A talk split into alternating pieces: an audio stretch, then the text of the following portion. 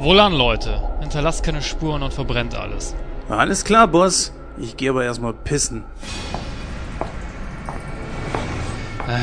Warum macht er das eigentlich jedes Mal, wenn wir ein Verbrechen begehen?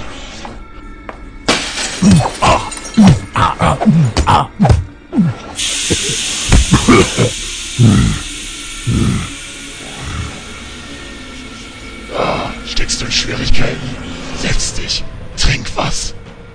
Du siehst aus wie so ein Typ, der nur Kaffee bei Starbucks säuft und sich selbst viel zu ernst nimmt. Weißt du, was ich denke? Brustwarzen. Ich denke, du brauchst eine... äh, Moment mal. äh, Was? Se äh, Sekunde. Du hast Angst vor Brustwarzen? Sie wachsen. Sie wachsen an meinem Batsuit.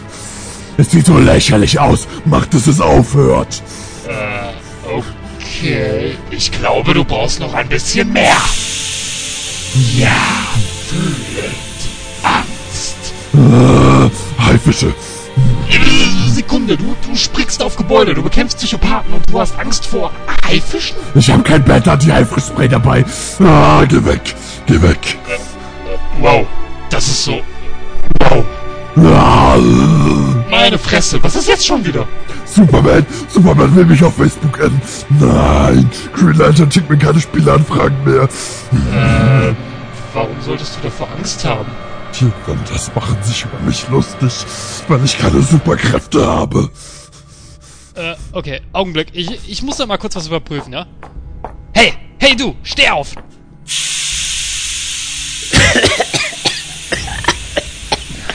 Hast du Angst? Sag mir, was du siehst. Bin Würmer, Feuer. Oh Gott, aufhören! Siehst du, das verstehe ich unter Phobien. Nein, bleib wo du bist. Joe Schumacher, ah, ich will nicht wieder meine Backshredded Card zücken. Ah, nein, nein, kein Eishockeyspiel mit Diamanten. Ah, Und du willst diese Stadt beschützen? Ist ja lächerlich. Du brennst gerade. Ist das nicht fürchterlich? Nein, es ist ganz angenehm und außerdem wird der Butler mich sowieso retten.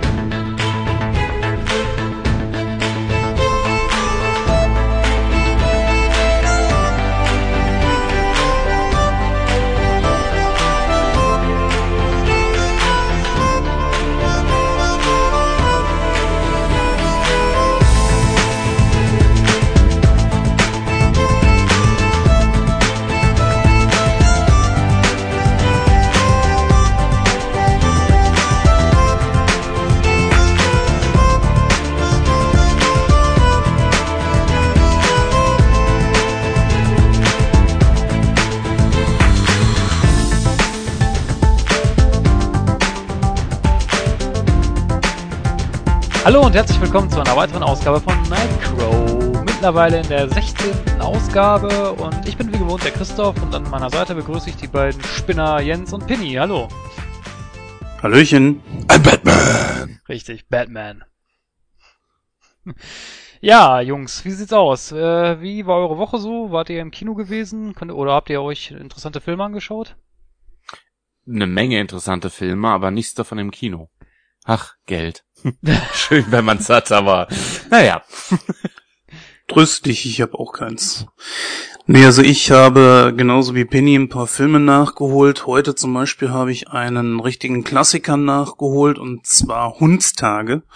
Einen Film mit Pacino, ähm, was mir wieder mal zeigt, dass ich viele der alten Klassiker überhaupt nicht gesehen habe, so wie Hundstage oder Scarface, Paten 1, sowas sollte man glaube ich alles gesehen haben. Mhm, Ich stimme zu.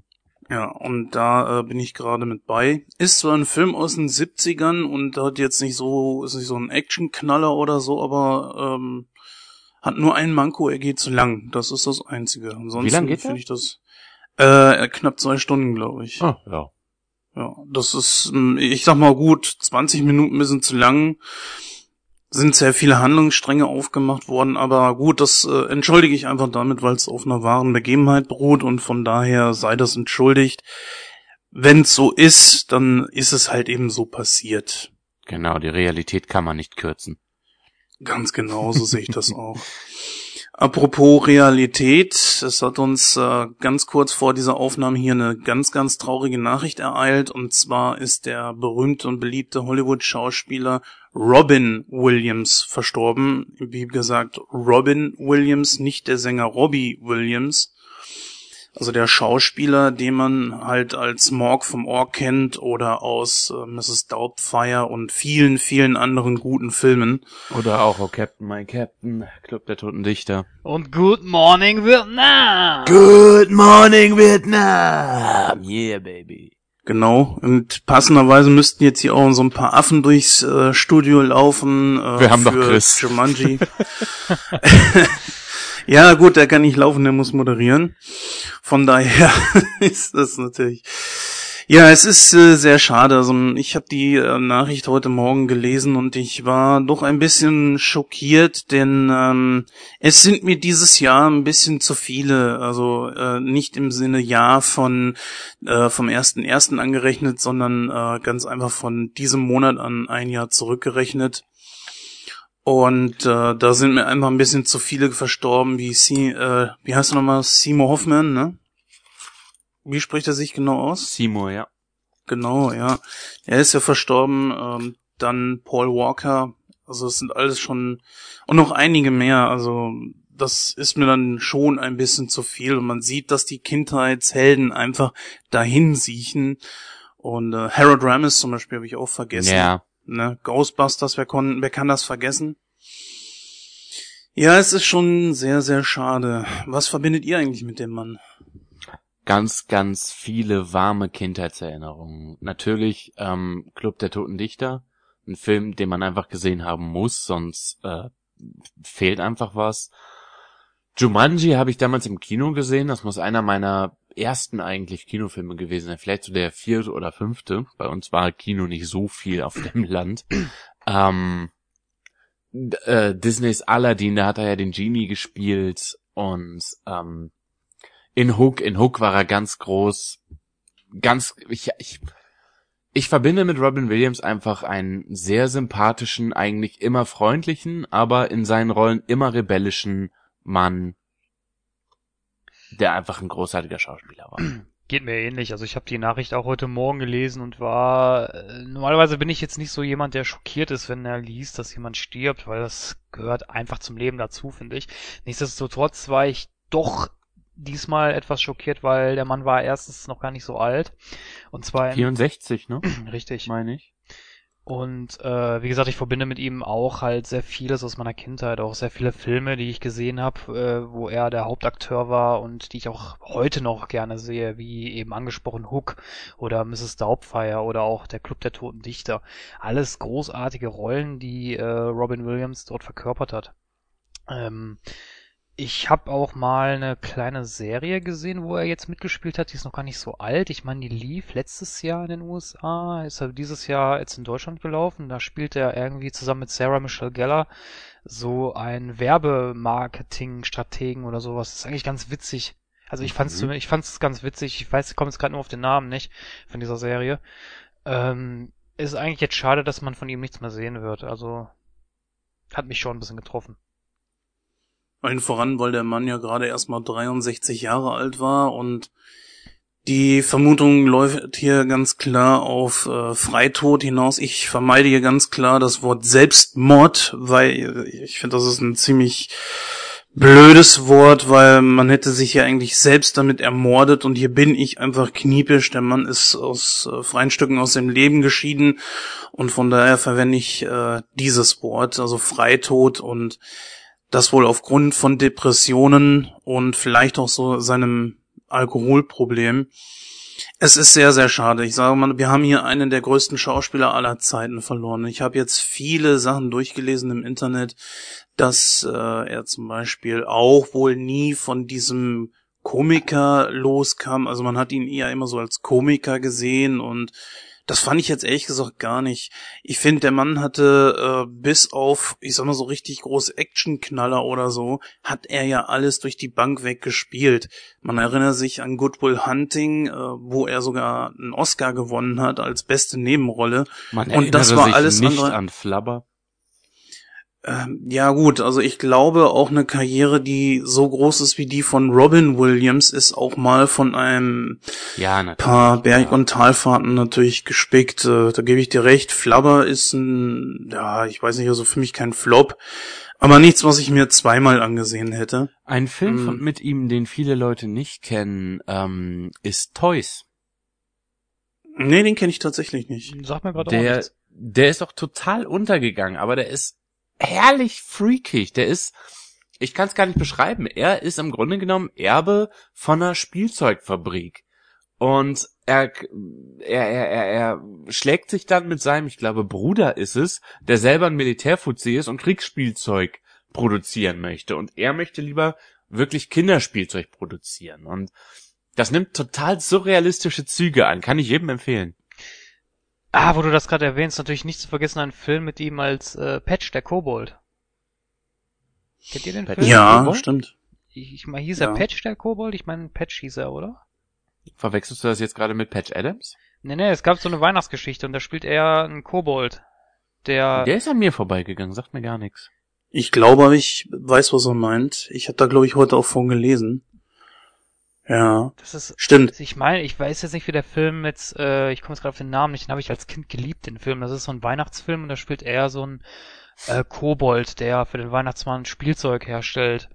Aber dann irgendwie, äh, in, ich sag jetzt mal, entlassen wird, in Anführungsstrichen, und dann verlässt er den Nordpol und äh, stellt dann Spielzeug für die Menschen her. Auch nicht schlecht. Das ist tatsächlich ein Film, also da, den habe ich bisher noch nicht gesehen. Ich habe auch Good Morning Vietnam noch nicht gesehen, Schande über mein Ach, Jens. Ja, aber ich habe andere gute Filme mit ihm äh, in der letzten Zeit nachgeholt, wie zum Beispiel Zeit des Erwachens, ein unglaublich guter Film. Tötet Muss man natürlich-. Äh, habe ich auch noch nicht gesehen, muss ich gestehen. Auch was ganz, ganz Bizarres mit Edward Norton, aber toll. Ja, ja, Edward Norton, sehr guter Schauspieler, wenn auch gleich eher den Ruf einer Diva am Set hat. Ja. Aber das soll uns natürlich als Zuschauer in dem Moment dann nicht kratzen. Ähm, ihr kennt das bestimmt, manchmal redet man über einen bestimmten Film und äh, ein, zwei Tage seht ihr, oh, der läuft ja im Fernsehen. Ist bestimmt so manchen schon mal passiert. Ja, die NSA passiert- beobachtet uns täglich. Das ist der eindeutige Beweis dafür. Genau, und ähm, genauso ist es jetzt hier mit dieser Geschichte auch. Natürlich planen wir unsere, äh, unsere Skripte entsprechend voraus, also die Planung für die Sendung, was wir gerne besprechen wollen. Und wir haben heute unter anderem Batman Begins mit da drin. Und jetzt wird sich jeder fragen, was ist das jetzt für ein komischer Übergang? Was hat das mit Robin Williams zu tun? Äh, Im Grunde Und mit genommen dieser Frage werdet ihr sehr berechtigt, sie zu stellen. ja, das ist auch sehr berechtigt, denn er hatte sich um äh, die Rolle des Jokers in The Mhm. Dark Knight beworben. Nicht nur dafür. Er hat sich auch für die Rolle, also als erstes hat er sich beworben für die Rolle bei den Tim Burton Filmen noch, wo ja Jack Nicholson den Zuschlag bekommen hatte. Da hat er sich das, da hat er sich das erste Mal für die Rolle beworben. Ähm, Tim Burton war aber der Meinung, dass äh, Robin Williams das nicht hinbekommen würde, weil er, er ihn halt mehr als Komiker gesehen hat und nicht als ernstzunehmenden Schauspieler. Deswegen hat er die Rolle letztendlich nicht bekommen. Äh, auch natürlich, weil Jack Nicholson wohl mehr Verhandlungsgeschick hatte. Ich weiß es nicht so genau. Auf jeden Fall äh, hatte er die Rolle als Joker damals nicht bekommen. Als er dann gehört hat, dass äh, eine Neuverfilmung von Batman äh, auftaucht unter der Regie von ähm, Christopher Nolan, da hatte er sich dann halt nochmals für die Rolle beworben, aber da war der Mann halt schon zu alt für die Rolle. Wobei ich glaube, er hätte es gut hingekriegt. Äh, ich glaube, der hätte glaub- wirklich eine Mindfuck abgeliefert. Das glaube ich auch. Also ich denke mir, Ja. wenn er damals die Rolle bekommen hätte und nicht Jack Nicholson, der hätte das genauso gut hinbekommen. Ja. Ja, es ist nur halt die Frage, was wäre wenn? Und ich muss euch das ganz ehrlich gesagt, ich kann allerdings Tim Burton verstehen, weil es ist noch nicht allzu lange her gewesen, da äh, das von mit Morg vom Org und so weiter. Der Mann hatte ja auch wirklich, wie ich es eben schon sagte, viel damit zu kämpfen bezüglich äh, seiner äh, Comedy-Rollen und ja, es ist auch etwas, was er irgendwie nie so richtig losgeworden ist, obwohl er es zum Beispiel mit Filmen wie Zeit des Erwachens oder Good Will Äh, Hunting. Good Will Hunting, ja, und etlichen anderen Filmen, also ähm, tausende Male bewiesen hat, dass, dass er es auch anders kann. Ein Was- Mann, der so viele, so viel Gesichtsmimik drauf hat, unglaublich. Was viele Leute gar nicht wissen, der Mann war ein sehr großer Nintendo-Fan und hat seine Tochter nach einem bekannten Nintendo-Franchise benannt, nämlich Zelda. Äh, das ist immerhin noch besser als das, nämlich was äh, Kevin James gemacht hat. Der hat nämlich eines seiner Töchter nach einem berühmten Stadion benannt, nämlich Shia. Nach dem Shia Stadium. Naja, wir haben auch Shia LeBeouf insofern. Ja, obwohl das ein etwas anderer Name ist, aber naja. Ja, auf jeden Fall, ähm, man merkt schon, die Stimmung ist ein bisschen anders jetzt zu Anfang, wenn man drüber redet. Ähm, natürlich ist es kein naher Verwandter oder so, aber in meinem Fall zum Beispiel, oder auch wie Pini es schon sagte, der hat einen durch die Kindheit hin begleitet und Ja. ich glaube, niemand kam an Happy Days vorbei oder an sowas wie zum Beispiel Morg vom Org oder, oder Peter Pan natürlich, also Captain Hook. Solche Sachen.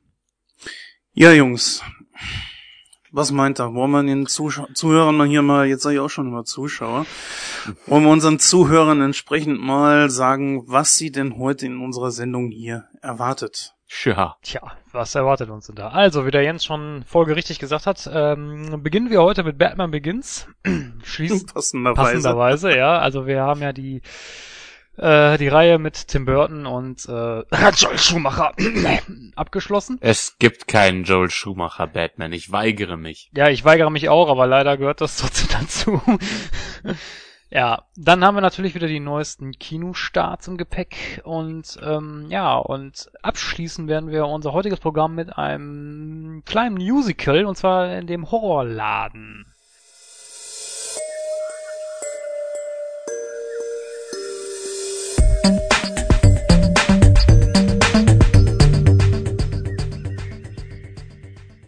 Du Christoph? Ja. I'm Batman! Batman! Wo ist die Bombe? Batman! Wo ist die Bombe? Wo ist das Mädchen? Ah, Und damit herzlich willkommen zu ähm, unserer kleinen Besprechung zu Batman. Begins. Christian Bale, seine Stimme, die ungefähr so groß ist wie sein Ego, dazu ähm, der Mann, dessen Namen ich mir nicht merken kann, der Qui-Gon Jinn gespielt hat. Wie heißt er noch gleich? Wen meinst du jetzt? Ähm, Ras Al Ghul. Wie heißt er denn? Äh, Lime Neeson. Ja, Liam Neeson, danke. Ähm, und die Tuse aus Daw- Dawson's Creek. Eine, wie ich finde, sehr interessante Zusammenstellung von ähm, Darstellern, die aber meiner Meinung nach verdammt gut funktioniert hat. Wie seht ihr das?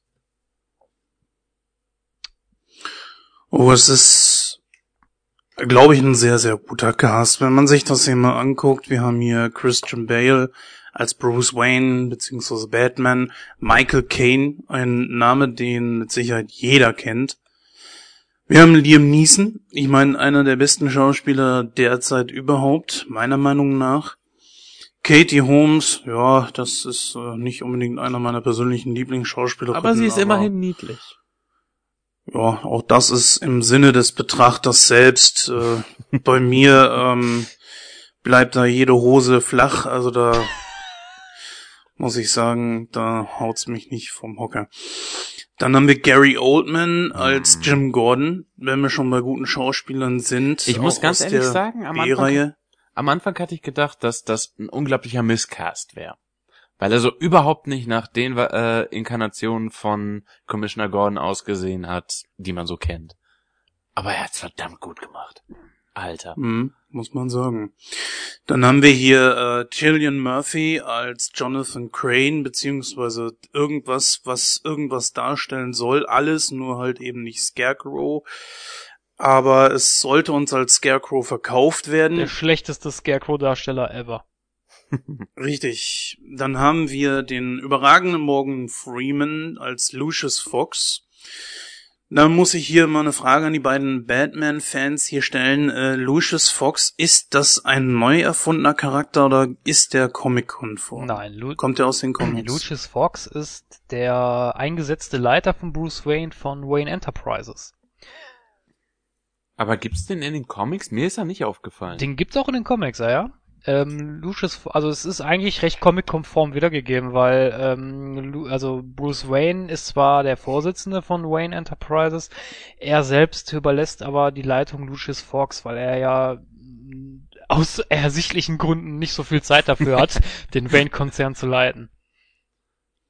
Weiß denn dieser Lucius Fox in den Comics auch, dass Bruce Wayne Batman ist? Es kommt drauf an, welche Comics du nimmst. Ähm, Im Ah, neuen okay. Reboot von DC ist es tatsächlich so, dass das aufgegriffen wurde. Also das, äh, also Lucius Fox, er weiß es zwar, er sagt es aber nicht.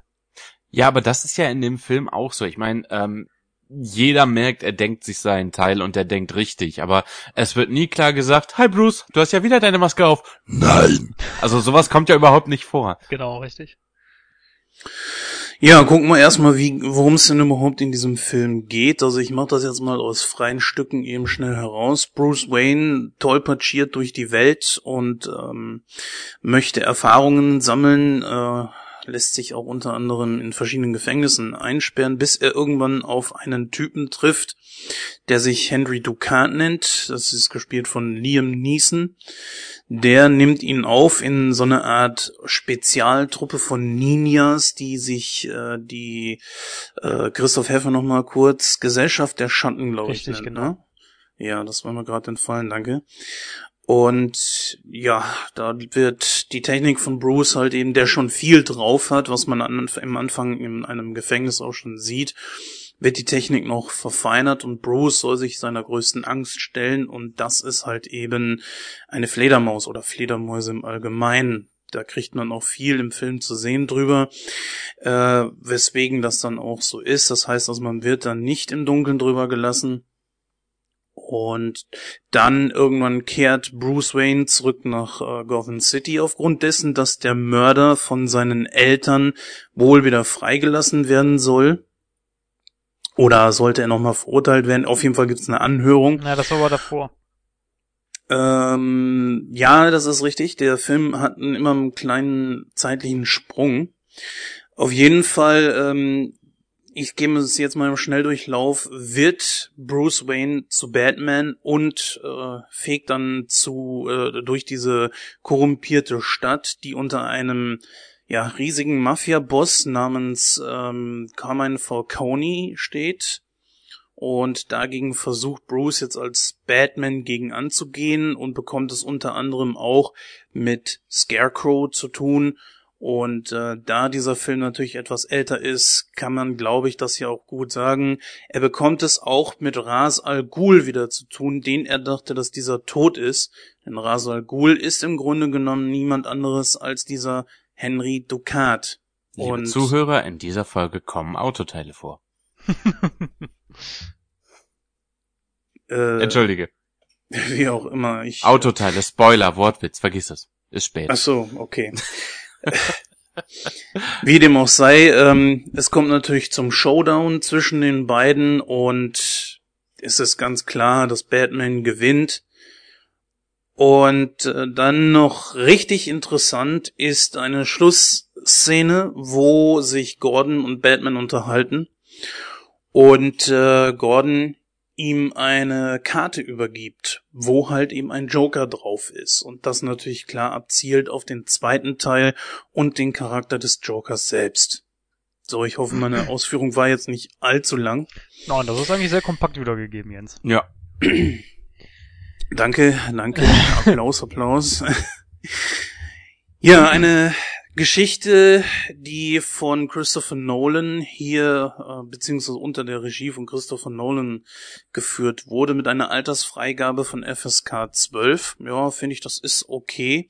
Da hätte man also gut und gerne noch ein Schüppchen drauflegen können, war aber nicht so. Ähm, was man ganz klar immer wieder hört und auch in, in dem Blickfeld dieses äh, Films auch einem klar wird, äh, das ist, dass Christopher Nolan hier sehr stark auf Realismus gesetzt hat. Jetzt ist natürlich immer das eine Sache des eigenen Geschmacks, ob das nun einem gefällt oder nicht. Es ist natürlich kontrovers, weil besonders an einigen Gegnern von Batman äh, wo das, das hat natürlich auch, äh, ich sag mal, Christopher Nolan so ein bisschen den Handlungsspielraum genommen, auch im Punkto der Auswahl der Gegner Batmans. Einige Gegner von Batman, wie zum Beispiel Mr. Freeze, sind natürlich alles andere als äh, realistisch darzustellen. Es wäre zu futuristisch und doch zu comichaft. Und das unterscheidet, glaube ich, die Nolan-Filme gegenüber die von Tim Burton. Und von Joel Schumacher brauchen wir da, glaube ich, gar nicht erst anfangen. Ja, das ist aber der größte Kritikpunkt, den ich diesem Film ankreide, nämlich, dass der so übertrieben auf Realismus getrimmt wurde, dass ich meine, der Film bedient sich zahlreicher Comic, äh, zahlreicher Comics. Ja, äh, der Film basiert ja beispielsweise auf dem Comic ähm, Year One von Ja. Frank Miller, The Long Halloween ähm, von Jep Loeb und Tim Sale, glaube ich. Und äh, The Dark Knight Returns, ebenfalls von Frank Miller. Äh, das finde ich schon mal sehr positiv. Allerdings ist mir das alles äh, viel zu realistisch getrimmt.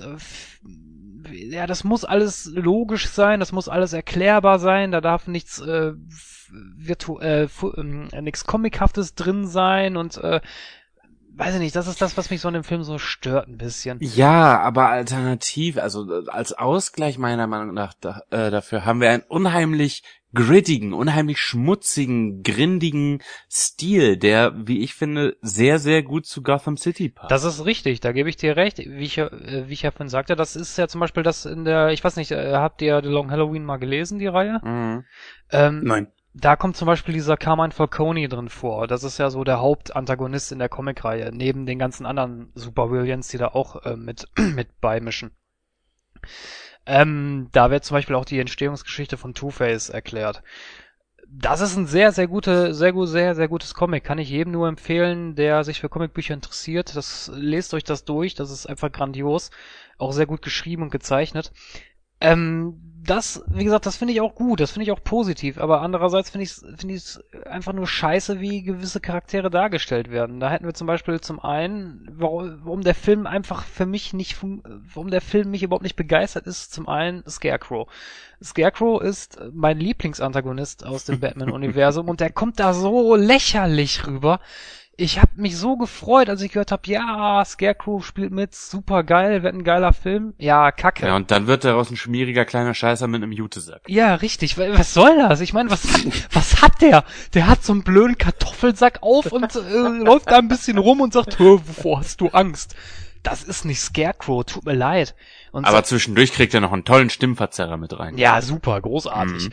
Äh, Also tut mir leid, also das äh, seit wann ist Scarecrow der Leiter des Arkham Asylums? Was soll der Scheiß? Ja, das äh, nee, das ist für mich nicht Scarecrow. Scarecrow ist ein ist ein ausgewachsener Psychopath und nicht so, ein- so ein Hampelmann von irgendeinem anderen.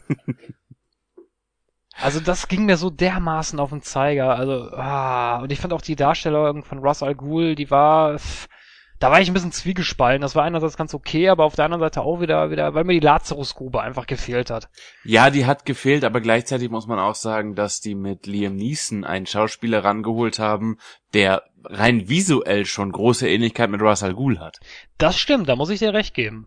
Das äh, wohl war, aber wie gesagt, mir hat das, mir hat einfach der Bezug gefehlt. Also Ja. ich meine, seine, seine, seine, seine, seine Motive, warum er Gotham City zerstören will, das war ja okay, das war auch Comic-konform. Aber Hat er ihn eigentlich einmal, entschuldige, wenn ich dich unterbreche, aber Ja. hat er Batman einmal Detective genannt? er nennt ihn eigentlich immer Detective. Also du meinst im Film? Ja, ja, im Film. Im Film hat er ihn nicht so genannt, nein. Ach, dachte ich mir doch. Das ist also ich war mir ist- jetzt nicht mehr ganz ja, sicher. aber das ist natürlich auch so eine Kleinigkeit, ne? Weil in den Comics oder in den Cartoons nennt er ihn eigentlich immer nur Detective. Ja. Und ähm, er will ja auch immer, dass Batman sein Nachfolger wird. Also das, ich weiß gar nicht, das wird glaube ich auch nicht so wirklich aufgegriffen in dem Film. Ja, es wurde vage anthematisiert. Wobei das mich eher an Star Wars erinnert hat. Du solltest der Auserwählte sein, äh, bla. Ja, genau. Äh, Und ähm, dann haben wir einen Charakter da drin, dem werden viele Comic-Fans sicher, äh, oder vi äh, viele Leute, die mit dem Genre nichts anfangen können, werden dem wahrscheinlich gar nicht bemerkt haben, und zwar ist das Victor Sass. ja, ja, ja, ja, ja, ja. Ein Charakter, den ich sehr schätze und der in dem Film sehr untergegangen ist. Richtig, der wird ja gespielt von, na, wie hieß der Typ nochmal? Bo? Tim Booth. Tim Booth, genau. Der wird ja von Tim Booth gespielt. Eigentlich nur in zwei Szenen taucht er ganz kurz mal auf. Einmal am Anfang bei der Gerichtsverhandlung und einmal im Arkham Asylum. Äh, Victor Sass ist in den Comics ein Massenmörder, der sich nach jedem Mord eine Narbe in die Haut einritzt. Mhm. Weil er halt die Menschen als Zombies sieht und er bringt die halt um, dann, um sie von diesem Zombie-Leben zu befreien. Das ist halt so seine Also Intention. eigentlich ein netter Kerl. Ja, eigentlich ein netter Kerl. Aber wie gesagt, aus dem, äh, und das ist so ein Punkt, wo ich mir denke, so, okay, das ist ein Charakter, der kann für eine realistische Betrachtungsweise zum Beispiel sehr gut funktionieren. Warum wurde der nicht weiter ausgebaut? Habe ich nicht verstanden. Nur so Wahrscheinlich, weil kaum jemand den Charakter kennt. Ich meine, Scarecrow hat eine gewisse Ikonik an sich, Batman sowieso, Ras Al Ghul ist auch sehr markant und Victor Sass ist einfach, ähm, er ist nicht wirklich herausstechend Ja gut, an aber das ist, sich. das ist Carmine Falcone auch nicht. ja, aber Carmen Falcone ist ein äh, Mafia-Boss. Ja gut, aber da hättest du genauso gut äh, Mahoney nehmen können oder Ja. äh, oder oder ähm, ähm, Ich, ich weiß, was du meinst und stimme dir im Großen und Ganzen zu, natürlich, aber ähm, das wäre eine Begründung gewesen, warum Sass nicht so wirklich ähm, rausgekommen ist. Ja gut, aber wie gesagt, ich find's trotzdem schade. Also wie gesagt, aus dem Charakter hätte man mehr machen Definitiv. können. Ja. Mm, Was ich allerdings auch wieder ganz gut fand, weil da ist wieder ein Charakter drin, das ist Joe Schill und Joe Schill ist ja der Mörder von Batmans Eltern.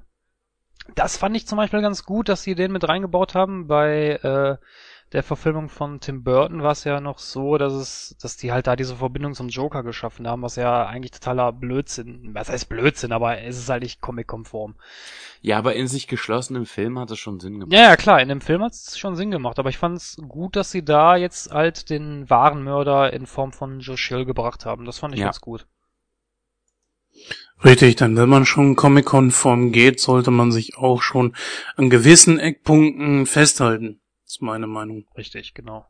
Zwar nicht krampfhaft, aber ähm, wo wir schon das Wort krampfhaft hier verwenden, wurde in dem Tim Burton Batman-Film ganz krampfhaft versucht, eine Story rund um die beiden herum aufzubauen, die arg ins Persönliche geht, was wiederum überhaupt nicht hätte sein müssen, denn es reicht einfach äh, den der innerliche Antrieb von Batman, das Böse zu bekämpfen, und da hätte es nicht äh, sein müssen bei Tim Burton, dass man den Joker mit dem Mord von äh, Batmans Eltern äh, in Verbindung bringt.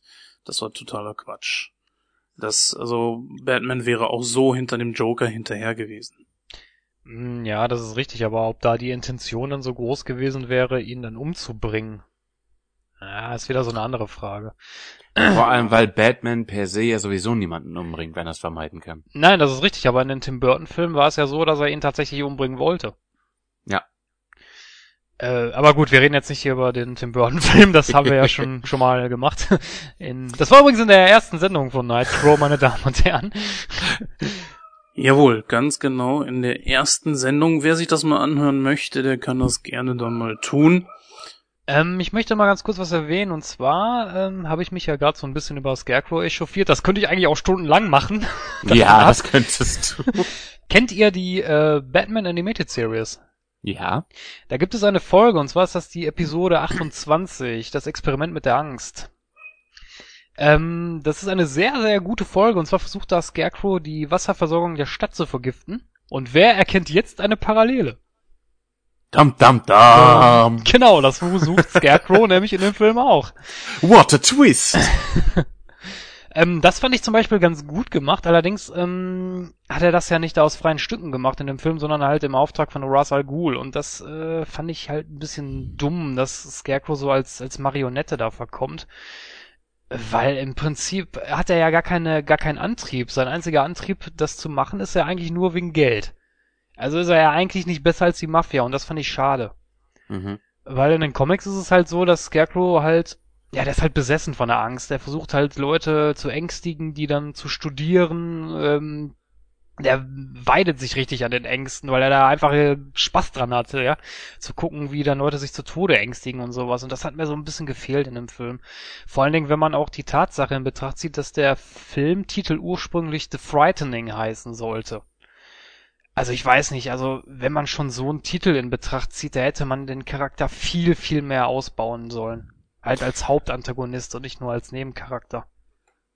Ja, das ist aber ein großes Problem, wie ich finde. So einen tatsächlichen Hauptantagonisten hatten wir eigentlich nicht. Ich weiß nicht, ich habe Schwierigkeiten, Ras halt gut als Hauptantagonist anzusehen. Weil im Grunde genommen hat er doch auch nur seine Agenda verfolgt, wie zu einem gewissen Grad Scarecrow auch. Ich weiß nicht, da, es fehlte mir so der große Hauptbad Guy.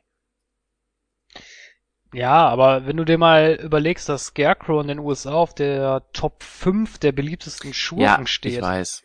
Ich weiß. weiß ich nicht. Hätte man mehr daraus machen können. Definitiv, stimme ich dir zu. Es ist nur, wie ich schon mal angesprochen habe, du gehst auf die Straße und fragst die Leute, nimm mal ein paar Batman-Gegner. Ich glaube, dass hier in Deutschland äh, mindestens unter den ersten fünf Scarecrow nicht unbedingt am häufigsten da sein wird.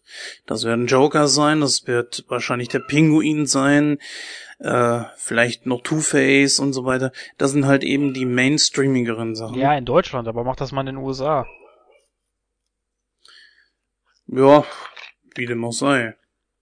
Was haltet ihr denn eigentlich äh, von dem neuen Batman-Darsteller? Also Christian Bale war ja schon ziemlich in der Kritik. Ich muss sagen, mir hat er sehr gut gefallen. Ich finde, er hat die, die ganze Geschichte sehr gut gemacht, obwohl ich immer noch in seinem Gesicht einen anderen Schauspieler sehe. Ich komme da einfach nicht drum rum. Ich sehe, wenn ich Christian Bale sehe, einfach Tom Cruise. Er hat mir eine Tom zu große, ja, er hat mir eine zu große Ähnlichkeit. Das kann jeder anders sehen, das ist natürlich klar. Für mich sieht der Typ einfach ein bisschen zu sehr aus nach Tom Cruise, nur halt größer und äh, ja, stärker. Nee, ich Ähm, muss ganz ehrlich sagen, ich äh, hätte da eher an, ach, wie heißt er, der Batman Forever den Batman gemacht hat. Ähm, Val Kilmer? ja, den ich als Batman an sich auch nicht schlecht fand. Äh. Als, nein, nein, mal, mal ohne, ohne Scheiß. Gemessen an George Clooney sowieso. Aber wenn wir uns mal überlegen, ähm, ein Sunny Boy, ein reicher Typ, als der Bruce Wayne halt auftritt und gleichzeitig eben Batman. Ich fand Val Kilmer da nicht so schlecht. ähm, Naja gut, das äh, hatten wir ja schon in der vorherigen Besprechung zu diesem Film zum dritten Teil. Da war Lass ich ja mal nicht dabei. Film jetzt zurückkommen. Ähm, es ist natürlich klar, dass man Vergleiche zieht. Man hat ja mittlerweile auch genug. Aber ich sage ganz klar, äh, Christian Bale war eigentlich eine logische Wahl. Er ist nicht so groß, er ist nicht zu muskulös. Er ist einfach jemand, der sich auch auf die Rolle vorbereitet hat. Er hat ja extra für die Rolle, glaube ich, zugenommen und dann erst wieder abgenommen und kräftig äh, an äh, Muskelmasse zugelegt. Er hat ja wirklich einen tollen Körper gehabt darin, das muss man sagen. Ähm, was auch ein bisschen gewöhnungsbedürftig war, war das Batmobil. Ich weiß nicht, ob ihr mir da zustimmen würde in puncto dieses Tumblers. Ja, muss ich dir recht geben. Also das fand Ja. ich, das fand ich, fand ich ungewöhnlich.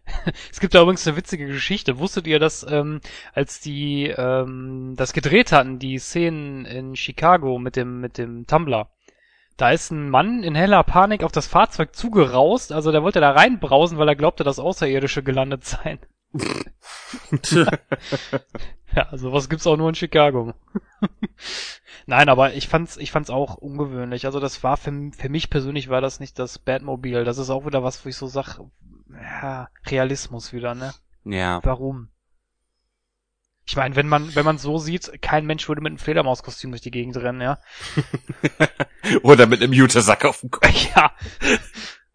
Na gut, das ist aber, finde ich, alles sehr gut erklärt. Also diese Thematik, dass Batman ein Symbol sein soll.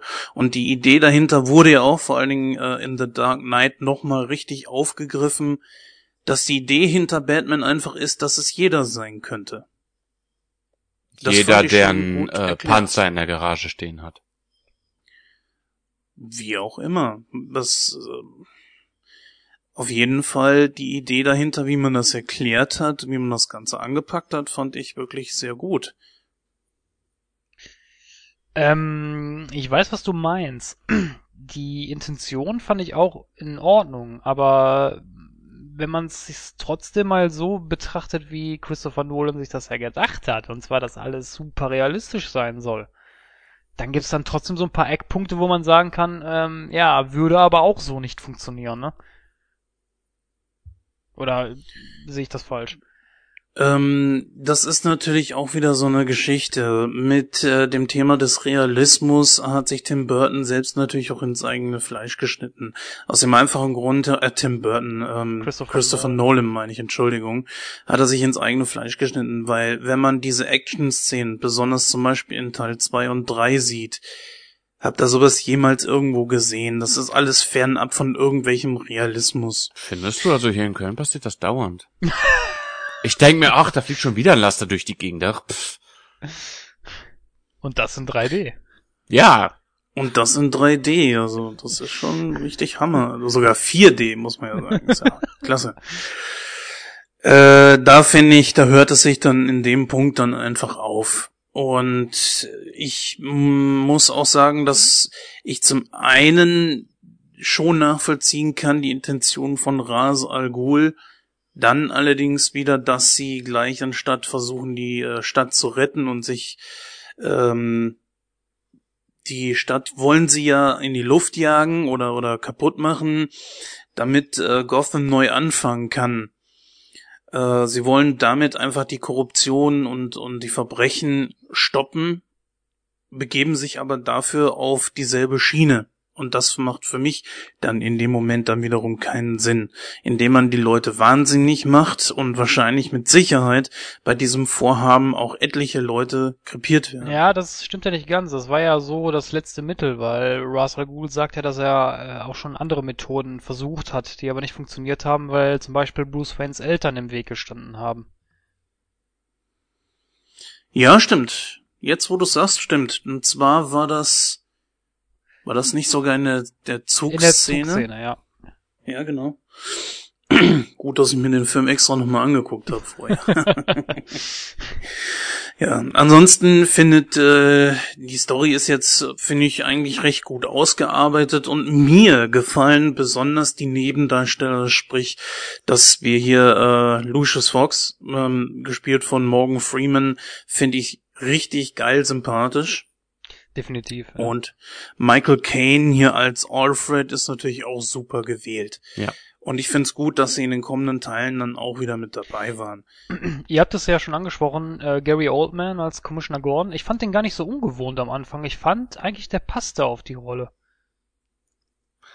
Und er war ja noch nicht mal Commissioner, was war er hier? Ja, ja, klar, da war er ja noch, ähm, ja, was war der denn vorher? Äh, Detective? Äh, ne, Quatsch, ne, ne, ne, was ist der Rang davor nochmal? Ach, Äh, nee, Detective ist er, glaube ich, geworden im zweiten Teil. Oder nee, am Ende des ersten Teils. No, oh Gott. Naja, ich weiß, ich komme jetzt gerade nicht drauf, was der Rang jetzt davor ist. Mir fällt es jetzt gerade nicht ein. Ähm, das ist aber auch Comic-konform, weil hier wird ja der Commissioner Loeb erwähnt und Commissioner Loeb ist ja der Vorgänger von Commissioner Gordon. Das ist auch in der Long Halloween-Reihe, wird das auch so wiedergegeben. Welcher dann halt im zweiten Teil durch den Joker sein Ende findet. Ja, das ist jetzt für den Film so gemacht. In den, in den Comics ist es anders. Da ist äh, Loeb ein korrupter ähm, Commissioner und wird dann halt seines Amtes enthoben. Also gut, ähm, ich bin jetzt mit Batman nicht so vertraut, deswegen ist es ganz gut, dass ihr beiden hierbei seid. Von daher, ich kenne jetzt halt eben die Geschichte hier aus dem Film und im Film ist es halt, dass Loeb dann im zweiten Teil durch den Joker getötet wird. Genau. Und dadurch wird dann halt äh, Gordon zum Commissioner. Richtig, genau. Ja. Es Ähm, gibt bei Batman Begins eine Sache, die dann auch, ich weiß, da habe ich vorhin schon drüber Witze gemacht, aber diese Sache wurde in den Folgefilmen dann auch immer schlimmer und immer eigenartiger. Äh, der Grund vieler Witze, die Stimme. Das stimmt allerdings, ja.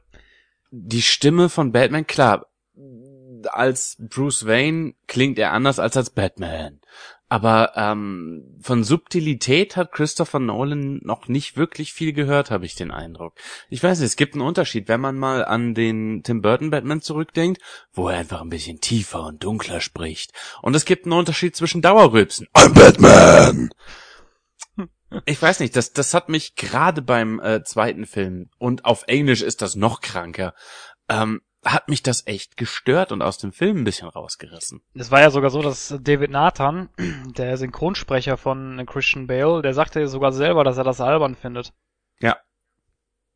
Aber gut, die Synchronstudios wollen das so, er musste es so machen, aber er hat selber mal in einem Interview gesagt, dass er das albern findet und das eigentlich gar nicht machen wollte. Kann ich auch ehrlich gesagt nachvollziehen. Letzten Endes, ob das nun komisch klingt oder nicht. Es ist ja eigentlich nur logisch, weil durch die Stimme hätten sie ihn früher oder später mit Sicherheit sowieso erkannt. Allen voran Gon. Ja, das ist richtig. Aber Superman trägt seit Jahren eine Brille und ist Clark Kent und keiner so fällt das auf. Also, sorry, aber das ist nur wirklich kein äh, Kriterium. An bei Superman allerdings nicht, nicht äh, im Stil von Realismus gedreht wurde. Da könnte ihn der ein oder andere auf jeden Fall schon mal erkannt haben. ja, in den Comics ist es so, dass Batman eigentlich einen, einen Stimmverzerrer in seiner Maske eingebaut hat. Ja, also ich glaube, wir können uns dann letzten Endes darauf einigen, dass es äh, notwendig war, dass es logisch ist, aber wie es umgesetzt wurde, ziemlich Panne klingt. Ich denke mal, da kann man sich letzten Endes drauf einigen. Ja. Andererseits finde ich es auch schon wieder ganz gut, diese Geschichte am Anfang mit den Ninjas. Inwieweit das jetzt was mit den Comics zu tun hat, das musst du beantworten, Christoph, das kann ich leider nicht. Ja, das sind ja die Assassins, also die, das ist ja diese Geheimorganisation von Ra's al Ghul. Genau, und davon wird er ja halt eben trainiert und das äh, mit diesem, was sagt er nochmal, Ras al Ghul, und zwar, dass Theatralik auch ein Mittel zum Zweck ist, was auch erklärt, warum Batman plötzlich immer irgendwo auftaucht und dann ohne irgendwas zu sagen plötzlich wieder verschwindet. Genau. Ähm, das ist allerdings nicht äh, ganz comic-konform. Also Ra's al Ghul hat äh, Bruce Wayne nie trainiert. Also das ist für den Film extra konzipiert. Fand ich aber allerdings nicht, äh, fand ich aber schlüssig. Also für den Film Nee, war es, richtig, ja. für den Film war es schlüssig, war okay. Ähm, Ja. An dieser Stelle würde ich gerne ganz kurz eine ganz bestimmte Person grüßen. Du weißt, dass ich dich meine. Du weißt, dass ich dich anspreche, sofern du das hier hörst. Diese Person hat sich nämlich über den Film aufgeregt, weil er zu viel von der Entstehungsgeschichte von Batman erzählt.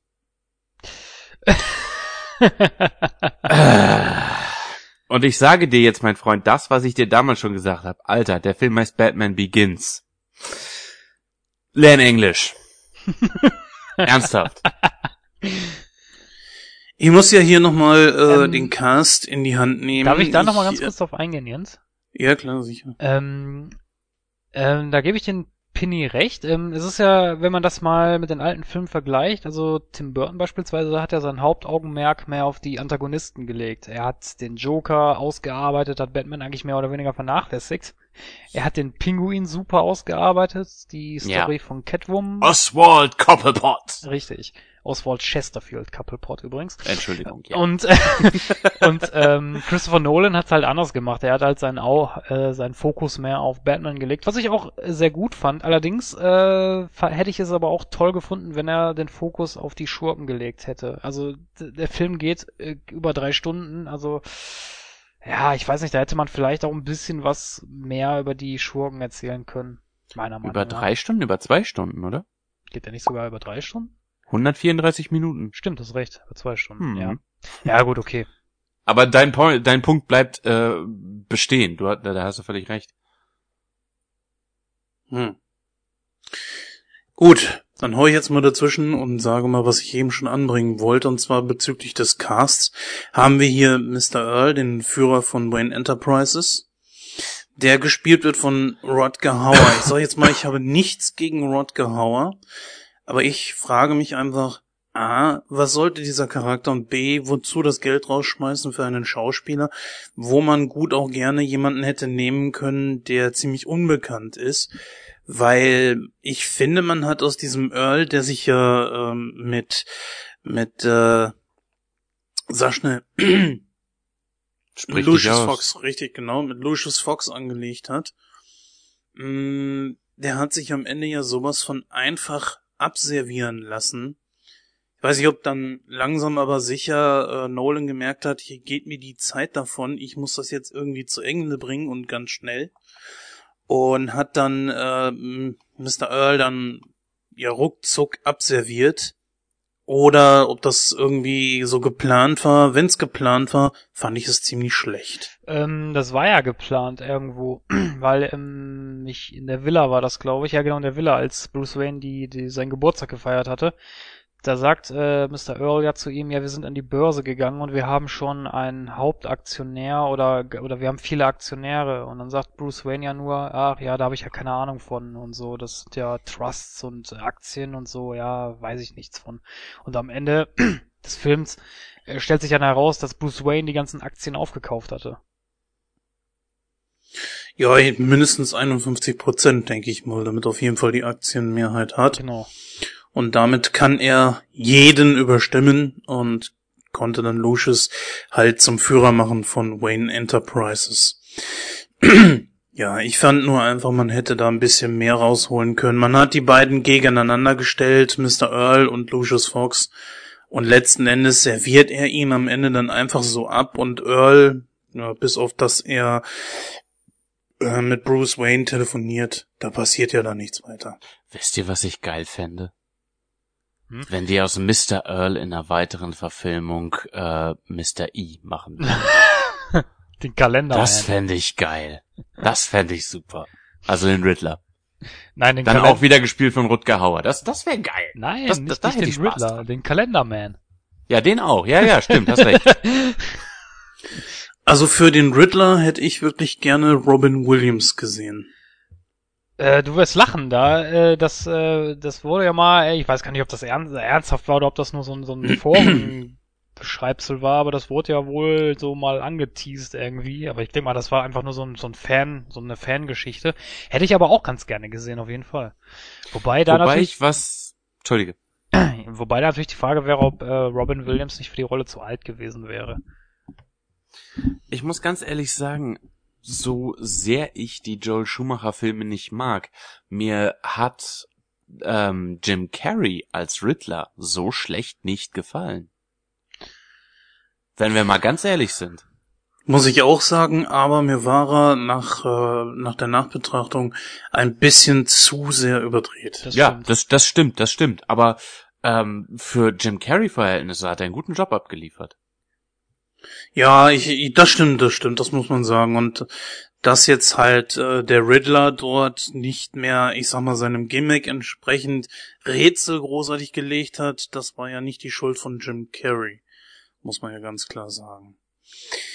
Ja, nun, der Riddler hat mir in der Nolan-Reihe auch gefehlt. Er wäre für mich auch ein besserer Gegner gewesen als wie Bane. Da werden mir viele widersprechen.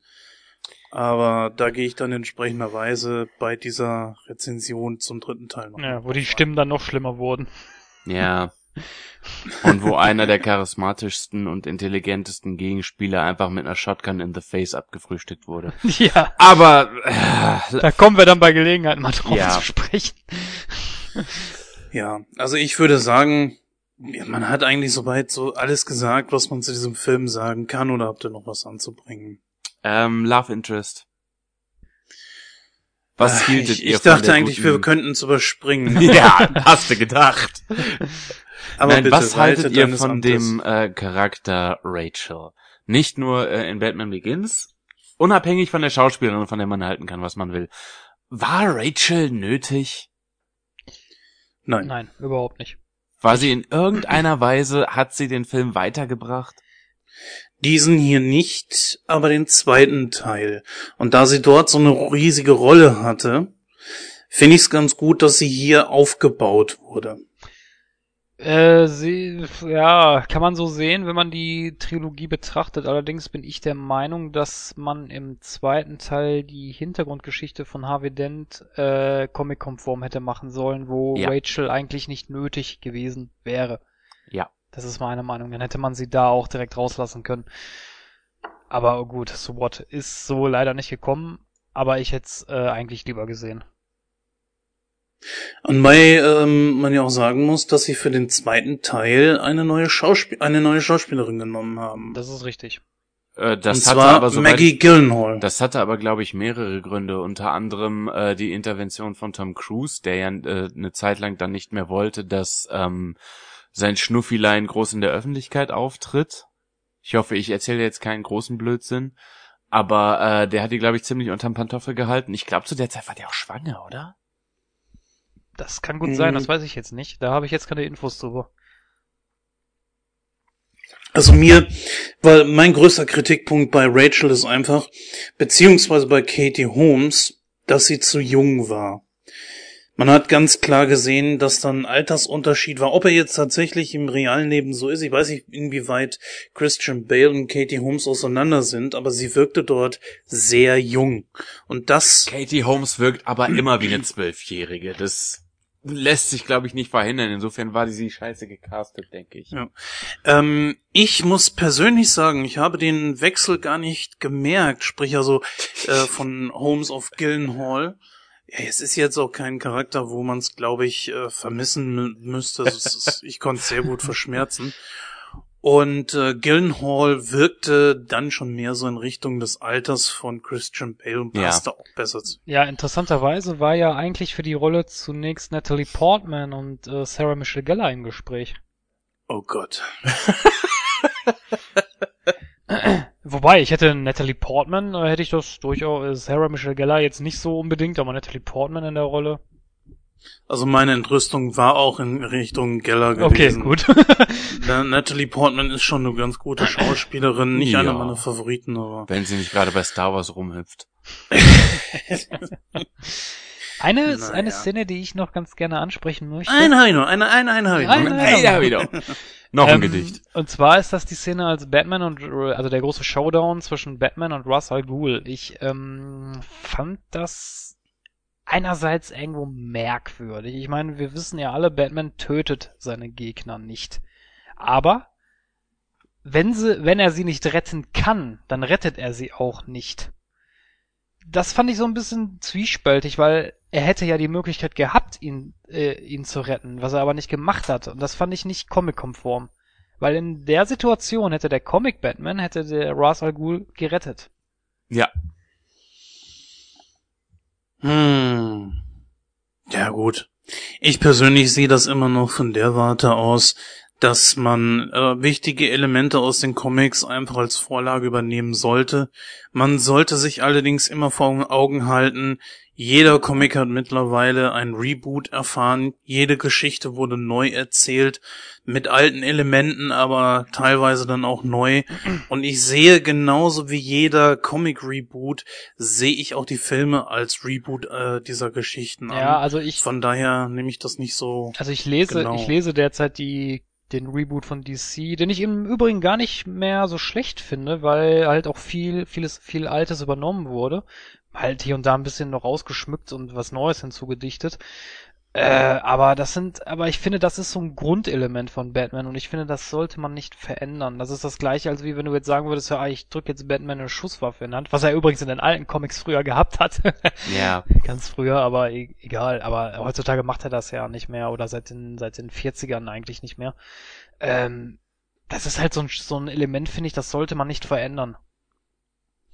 Da hast du aber auch äh, eine Szene, glaube ich, im Film, wo Bruce Wayne einem dieser Ninjas, glaube ich, eine, eine Knarre abnimmt und statt sie zu benutzen, nimmt er sie Stück für Stück auseinander und schmeißt sie während des Gehens auf den Boden. Ja, das ist richtig, das ist ja auch in Ordnung. aber wie gesagt, ähm, die Szene mit Ra's al Ghul, er hätte die Möglichkeit gehabt, ihn zu retten. Was er aber nicht getan hat. Er hat ihn ja dann sterben lassen. Und ich finde, da hätte er ihn retten sollen eigentlich. Hm, ja, es ist eine gute Frage. Aber wie gesagt, das kann man, Naja, das ist das natürlich ist- jetzt, äh, jetzt eine Geschmackssache. Vielleicht sagen auch ein oder andere, die auch die Comics kennen und Batman-Fans sind, ja, das war okay, aber wie ich für meinen Teil finde, da hätte man sich schon ein bisschen treu bleiben sollen und ihn dann halt auch retten sollen. Ich würde zum Abschluss des Themas gerne eine Frage in den Raum stellen. Wie stellt ihr euch vor, dass Christopher Nolan Robin inszeniert? Und ich meine nicht diese faule Robin-Ausrede aus Dark Knight Rises, sondern einen tatsächlichen Robin mit Strumpfhosen und allem, was dazugehört. Das kommt drauf an, welchen Robin du nimmst. Also es gibt ja mehrere. Äh, ich meine den ersten, war das Tim Das- Drake? Ne, der erste war Dick Grayson. Ja, genau, ja, den meine ich. Ja, ja, gut. Also die Sache ist ja die, Dick Grayson hat ja eigentlich nur dieses dieses grün-gelbe Kostüm getragen, weil es ja halt so sein Outfit bei den Flying Graysons war, ne? Genau. Das, das ist eigentlich der einzige Grund, warum, warum das Kostüm von ihm so aussieht. Schwierig. Also ich- kann mir nicht vorstellen, dass äh, Christopher Nolan sowas überhaupt machen würde. Weil ihm das, ich glaube, das würde er gar nicht machen. Also Der so ist ein- kein wirklicher Sidekick-Mensch, oder? Nee, ich glaube nicht. Nee. Oder wie siehst du das, Jens? Oh, ich weiß gar nicht, wer das war. Ich glaube, in einem der vorherigen Folgen war es der Dennis, der es mal gesagt hat. Äh, bin mir aber nicht hundertprozentig sicher, dass man Batman, dass er Batman lieber als Einzelgänger sieht. Und Ich soll sowas Dem- gesagt haben? nein, das war, das war jemand anders. Achso. Aus Teil 1 und 2 von äh, Nightcrow. Kann jeder gerne mal reinhören. Da werden übrigens auch dann äh, die Nolan-Filme, ach, die ähm, Tim Burton-Filme besprochen. Und da sage ich ganz klar, für mich ist Batman auch mehr ein Einzelgänger. Es passt einfach. Er hat gute Sidekicks hier in, in äh, den Nolan-Filmen, weil ich, ich sehe einfach, Lucius ist ein guter äh, Kumpel von ihm, Alfred hilft hier und dort mal aus. Äh, Gordon arbeitet mit ihm zusammen. Hier hat es Robin einfach nicht gebraucht. Er wäre fehl am Platz gewesen. Ja, hast du recht. Und für, wenn wir jetzt mal einen kleinen Ausblick werfen auf den dritten Teil, das kurze Stückchen, wo er dabei war, hat mir gereicht. Die hätte man sich auch sparen können. Kleine Comic-Nerd-Info von mir. Ja, da muss ich ganz klar sagen, also ähm, ich, ich meine, ich will jetzt nicht unbedingt auf den dritten eingehen, aber da muss ich trotzdem kurz einhaken. Ja. Hätte es einen vierten Teil gegeben, äh, wäre die Story so, wie sie im dritten Teil vorangeschritten ist, dass hier halt äh, Bruce Wayne wahrscheinlich am Ende, äh, ich sag mal, eigentlich für die Leute gestorben ist. Batman ist ja tot für die Leute. Aber er hat ja als Bruce Wayne überlebt. Aber Batman wäre ja zurückgekehrt. Das wäre in den Comics ja auch so gewesen. Es gibt ja Comics, wo eine Zeit lang Robin in einem Kostüm drin gesteckt hat. Und das wurde ja auch hier angedeutet, indem man nämlich die Höhle gefunden hat. Richtig, das ist übrigens im Comic Nightfall. Das ist ähm, als der, das ist der zweite oder der dritte Robin, da bin ich mir jetzt nicht hundertprozentig sicher, der dann als Azrael auftritt und äh, Batman vertritt, als Bane ihm das Rückgrat gebrochen hat. Das ist richtig, aber darauf wollte ich gar nicht hinaus. Ähm, ich wollte auf was anderes hinaus und zwar ähm, wollte ich mal eine Frage an euch stellen, vielleicht wisst ihr das. Wisst ihr eigentlich, warum äh, Bob Kane ursprünglich Robin erfunden hat? Nö. Nein. Damit der Comic Batman keine Selbstgespräche führt.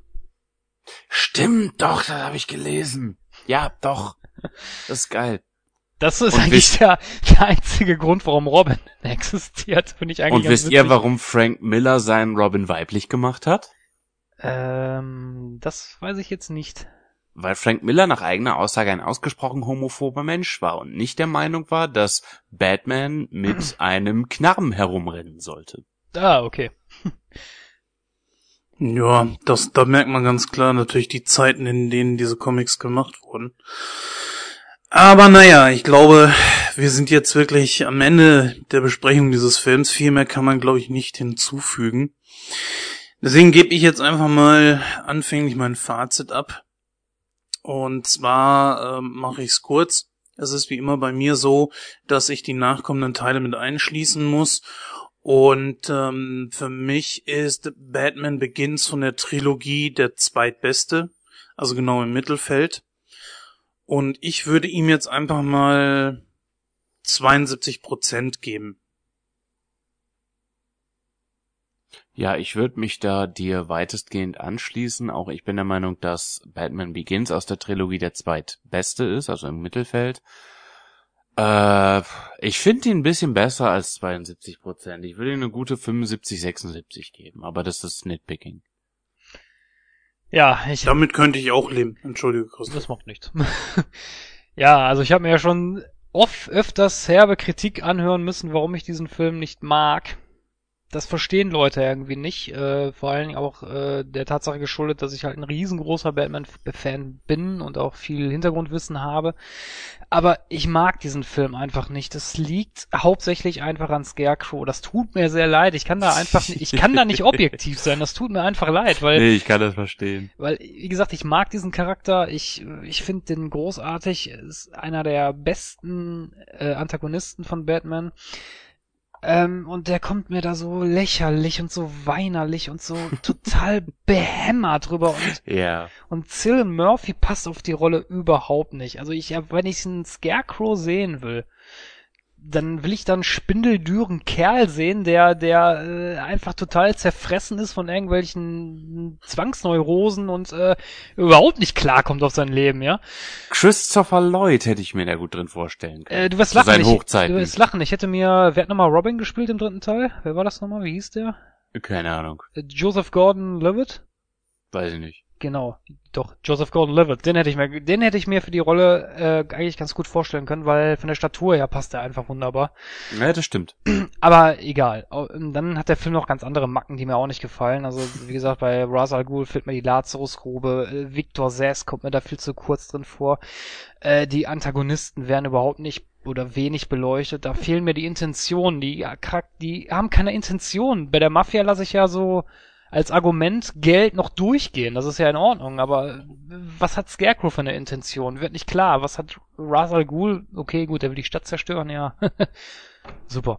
Äh, nee, äh, also, tut mir leid. Also, ähm, ich würde dem Film etwa 40% geben. Buja.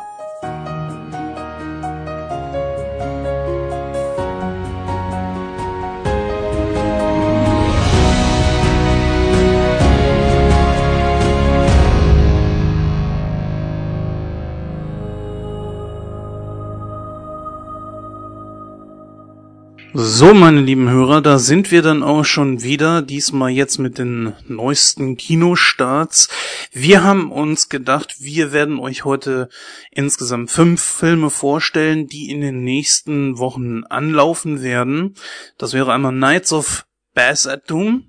War das so Bad richtig ausgesprochen? Aston, aber danke fürs Bad Mitspielen. Aston.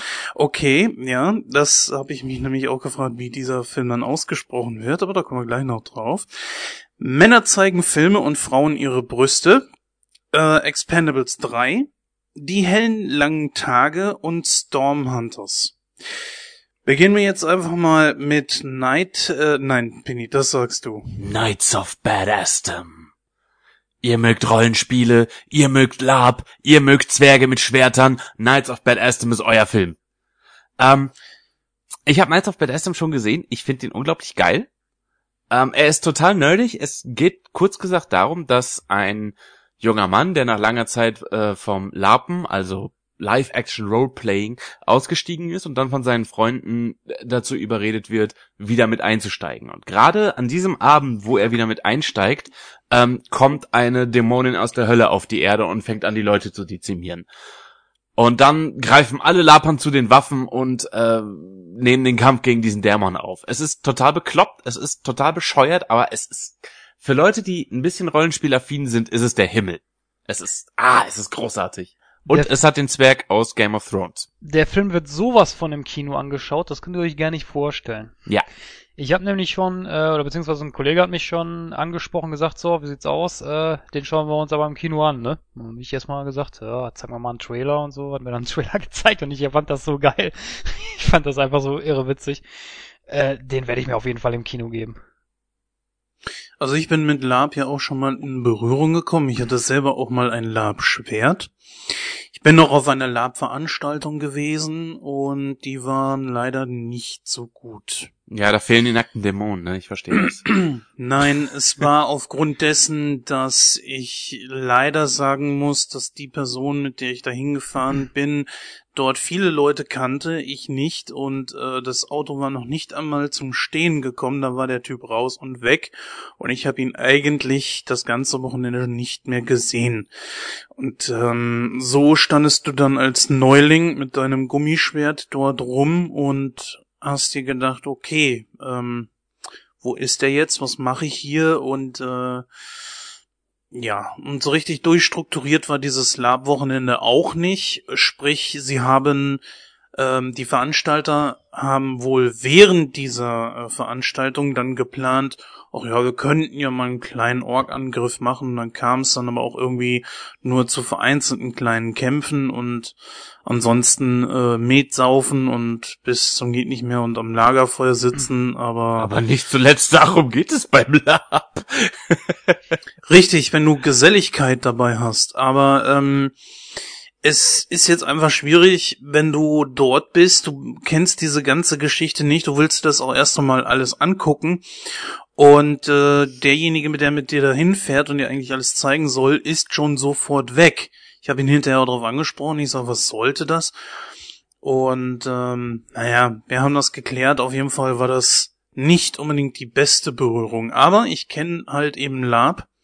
Ich finde das ähm, ganz gut. Also ich würde es persönlich, glaube ich, selber jetzt nicht mehr machen.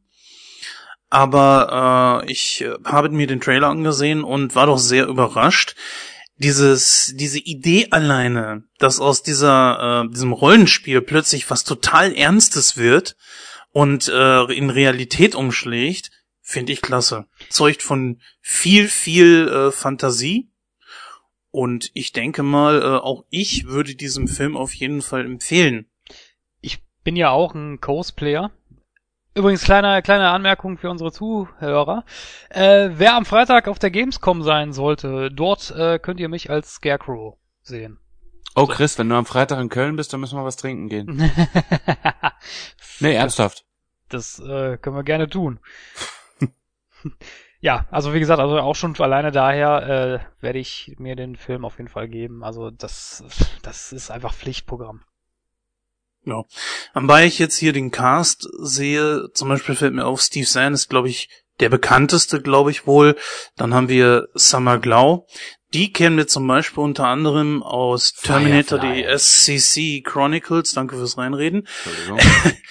ähm, richtig, aus Firefly kennt man sie auch noch. Ist also nicht unbedingt unbekannt, zumindest für mich. Die anderen sagen mir in diesem Punkt dann jetzt leider gerade gar nichts. Peter Dinklage oder wie der sich ausspricht, sagt dir nichts? Nö. Das also, ist der, äh, das ist der Kleinwüchsige aus Game of Thrones und X-Men äh, Zukunft ist Vergangenheit. Ah, ja, jetzt, jetzt sagt's mir was, doch. Okay. Ja, muss man sich einfach mal anschauen. Was haben wir denn als nächstes auf der Liste? Tja, da haben wir Männer zeigen Filme und Frauen ihre Brüste. ja. Tja, ganz kurz mal zur Handlung. äh, die Nachwuchsregisseurin Isabelle Suber hat es geschafft. Sie darf einen ihrer Kurzfilme in Cannes bei, der Filmfe bei den Filmfestspielen zeigen. Schon bald nach ihrer Ankunft ist ihre gute Laune schnell wieder verschwunden. Ihr Produzent David hat ähm, ihr gemeinsames Apartment untervermietet. Außerdem stellt sie fest, dass keine einzige Frau im offiziellen Wettbewerb vertreten ist. Dadurch steht für sie fest, nicht nur ihr Produzent, sondern auch die Allgemeinheit bei den Filmfestspielen ist davon überzeugt, Männer zeigen Filme und Frauen ihre Brüste. Als sie von einer potenziellen Geldgeberin auch noch ein schlechtes Urteil zu ihrer neuen Filmidee bekommt, fängt sie an, äh, sich selbst an ihren Fähigkeiten, zu zweifeln, bevor sie selbst ihre Träume bei den Filmfestspielen leben kann. Will sie herausfinden, wer tatsächlich an sie glaubt. Tja. Ähm. Lasst mich mal so anfangen. Ich möchte, ich möchte Folgendes zu dem Film sagen. Und das wird schnell sein. Nein. Ja? Nein. doch. Oh. Nee, brauche ich auch nicht. nein, doch. Nein, nein. Oh. Ja, das ist wieder so ein typischer Film, wo ich mir denke, so, ähm, ja, gehen wir mal zum nächsten über. Ja, was mich daran so ein bisschen irritiert ist, laut Movie Pilot ähm, heißt es, dass Fans, die diesen Film mochten, die mochten auch Inception, Avatar und Inglorious Bastards. Der Kontext da erschließt sich mir jetzt nicht so richtig.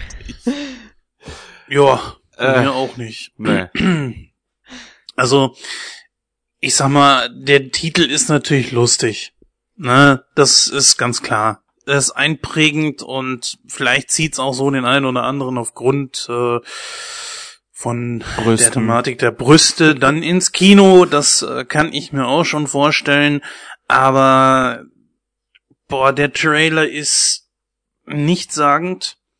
Die Story, wie man sie jetzt gerade von Christoph gehört hat, ist ebenfalls nichtssagend. Mhm.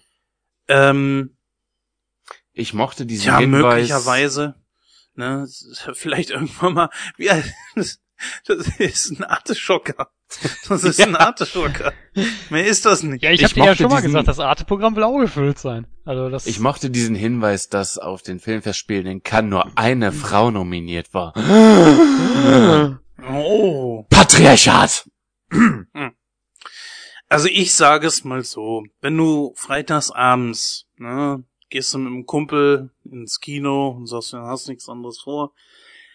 Es ist gerade Fußball, WM oder was auch immer und du hast gerade die totale Wüste und äh, hast dann nur so eine Auswahl an solchen Filmen. Und dann, äh, naja, würde ich schon sagen, gehe ich doch lieber nach Hause. Ja. ja. Ganz deiner Meinung.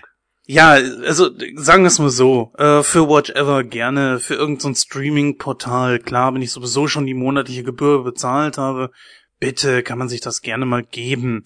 Vielleicht auch mal billig auf DVD oder eine billige Blu-ray, meinetwegen, aber das ist nichts, wofür ich ins Kino gehen würde. Wenn man ihn mir schenken würde, hätte ich einen guten Bieruntersetzer. Dann, wenn man ihn mir schenken würde, würde ich ihn verbrennen. Also man soll ja jetzt nicht unbedingt Filme vorher schon verurteilen. Ich habe jetzt vor kurzem äh, Schutzengel gesehen. Ich habe nur, meine Freundin wollte den unbedingt haben auf Blu-ray. Ich wurde eines Besseren belehrt. Der Film war nicht sonderlich langweilig und war um Längen besser als ich dachte. Natürlich kein riesiger Kassenschlager. Das kann bei diesem hier genauso sein. Soll da nicht vorher darüber urteilen, bevor man ihn nicht gesehen hat.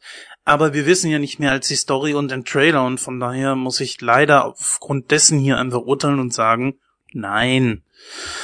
Das einzig Interessante bei dem Film ist, er startet am 14.8., genau wie der, den wir vorhin dann gerade schon angesprochen haben. Ja, da fällt die Wahl ja nicht sehr schwer.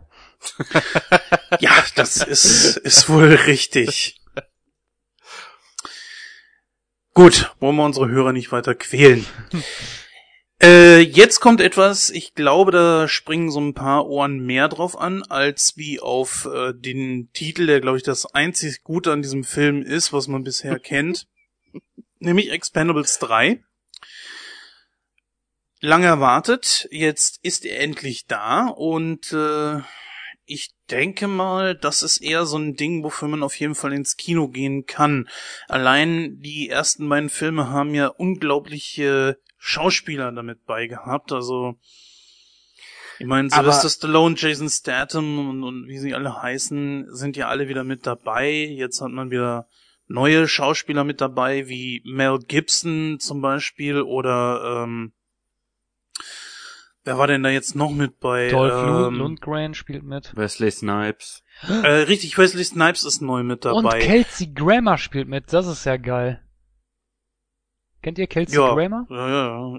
Kelsey Grammer sagt mir was, aber jetzt nicht, wo sie, also nicht aus dem Stand, könnte ich jetzt nicht sagen, wo sie mitgespielt hat. Da, was? Das ist ein Typ. Das ist, ähm, das ist Dr. Fraser Dann Crane. habe ich, dann habe ich es total vergessen. Das ist Dr. Fraser Ja, Crane aus der Serie Frasier, wenn ihr die kennt. Eine sehr, sehr gute Serie, kann ich jedem nur empfehlen.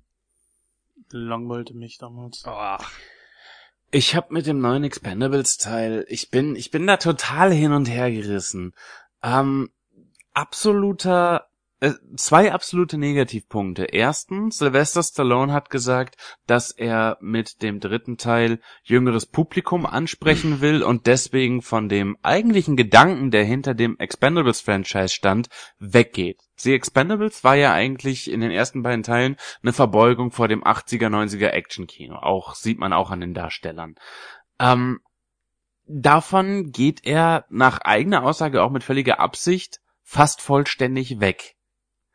Auf der anderen Seite, ja, merkt man auch an der Altersfreigabe, weil das Teil direkt auf PG-13 gedreht wurde und hinterher wird dann fürs Heimkino eine etwas härtere Version nachgeschoben.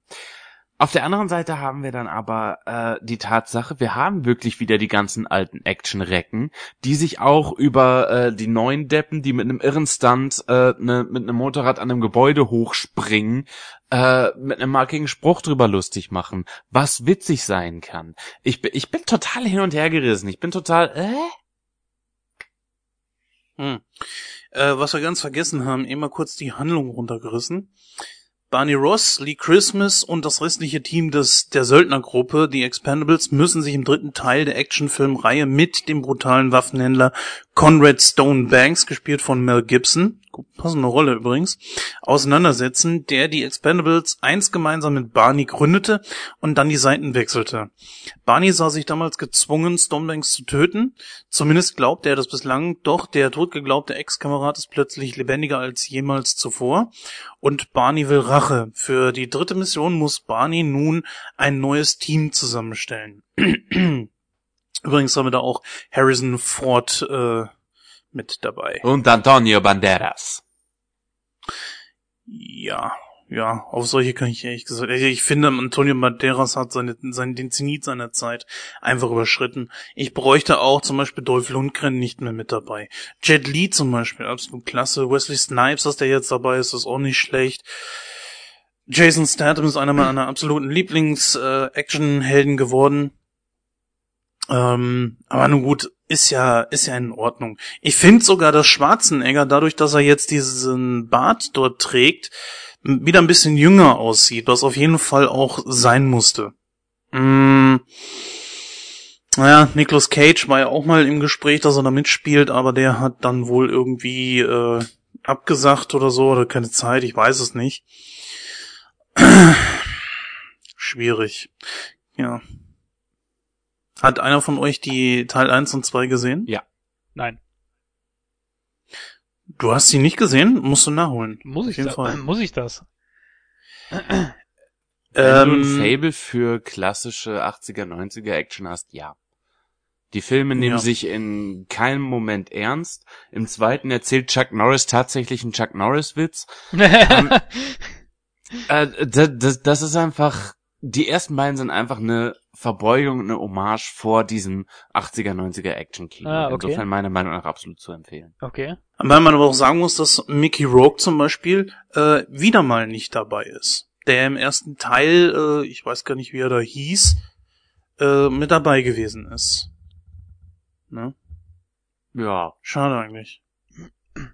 Hm. Und es fehlt noch jemand. Hm.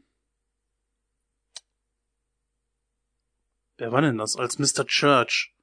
Wer hat Mr. Church nochmal gespielt?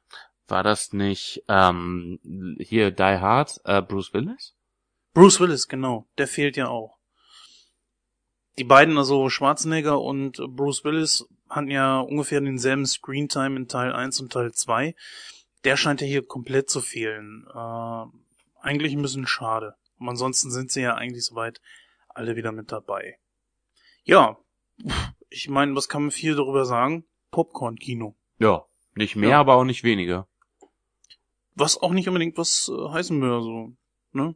Ja. Gehst rein mit einem Kumpel, vielleicht ein bisschen was trinken dabei oder so und dann, ähm, ja, Kinostart ist 21.8. Zieh die ruhig rein. Ist, glaube ich, sogar mit der interessanteste von den Kinostarts, die wir uns hier rausgesucht haben. Als nächstes hätten wir dort ähm, die hellen langen Tage und das überlasse ich jetzt einfach mal Christoph zu erzählen, worum es denn dabei geht. Ja, Augenblick, ich muss hier gerade ein Pop-up beantworten. Ein sprechender Elch will meine Kreditkartennummer haben, das finde ich fair. Gib sie ihm, gib sie ihm. Äh, er okay, will die- nur dein Bestes, dein Bargeld. Ja, natürlich. die hellen langen Tage. Äh, die langen hellen Tage zeigt die Ausbruchsversuche der Freundin Eka und Natia, was sind das für Namen? Ihr Übergang von Kindheit zur, Ju zur Jugendzeit aus den gesellschaftlichen Regeln der Arbeit und ihrem turbulenten Familienleben. Schauplatz der Geschichte ist die georgische Hauptstadt Tiflis. An Tiflis. Anfang der 90er Jahre. Ja. Sehr aussagekräftige Beschreibung. Ich fand den, ich fand Passt den, zum Trailer. wollte ich gerade sagen, den Trailer fand ich jetzt auch nicht besser. Vor allem, was bei diesem Trailer? Zum einen ähm, Untertitel. Untertitel finde ich bei anspruchsvollen Filmen irgendwie dämlich. Aber sei dahingestellt, manche stehen drauf. Was ich aber total eigenartig fand, war das Ende dieses Trailers, wo dieses Mädchen hingeht und die Leute aufs Übelste beschimpft und dann von dem alten Sack eins in die Fresse bekommt. Verzeiht meine Ausdrucksweise. aber wa wa was sollte uns das sagen? Sollten wir daraufhin jetzt geschockt sein? Oder sollten wir sagen, oh, das arme Mädchen beleidigt die Leute und kriegt dafür eine rein? Äh, Ja, das ist. Ich mein- das ist auch wieder so ein, so ein Atemschocker. Also man Ja. ich, vor allen Dingen die, die, die Akteure, ich kenne ich kenn keinen einzigen Namen davon. Regie Hm. führte Simon Groß, kenne ich nicht.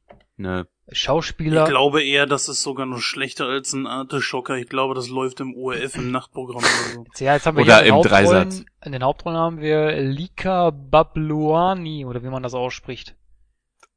Und Miriam Bukeria, Ja, die jeder kennt. die jeder Ja, kennt. muss, muss man kennen. Also, ist, Ja.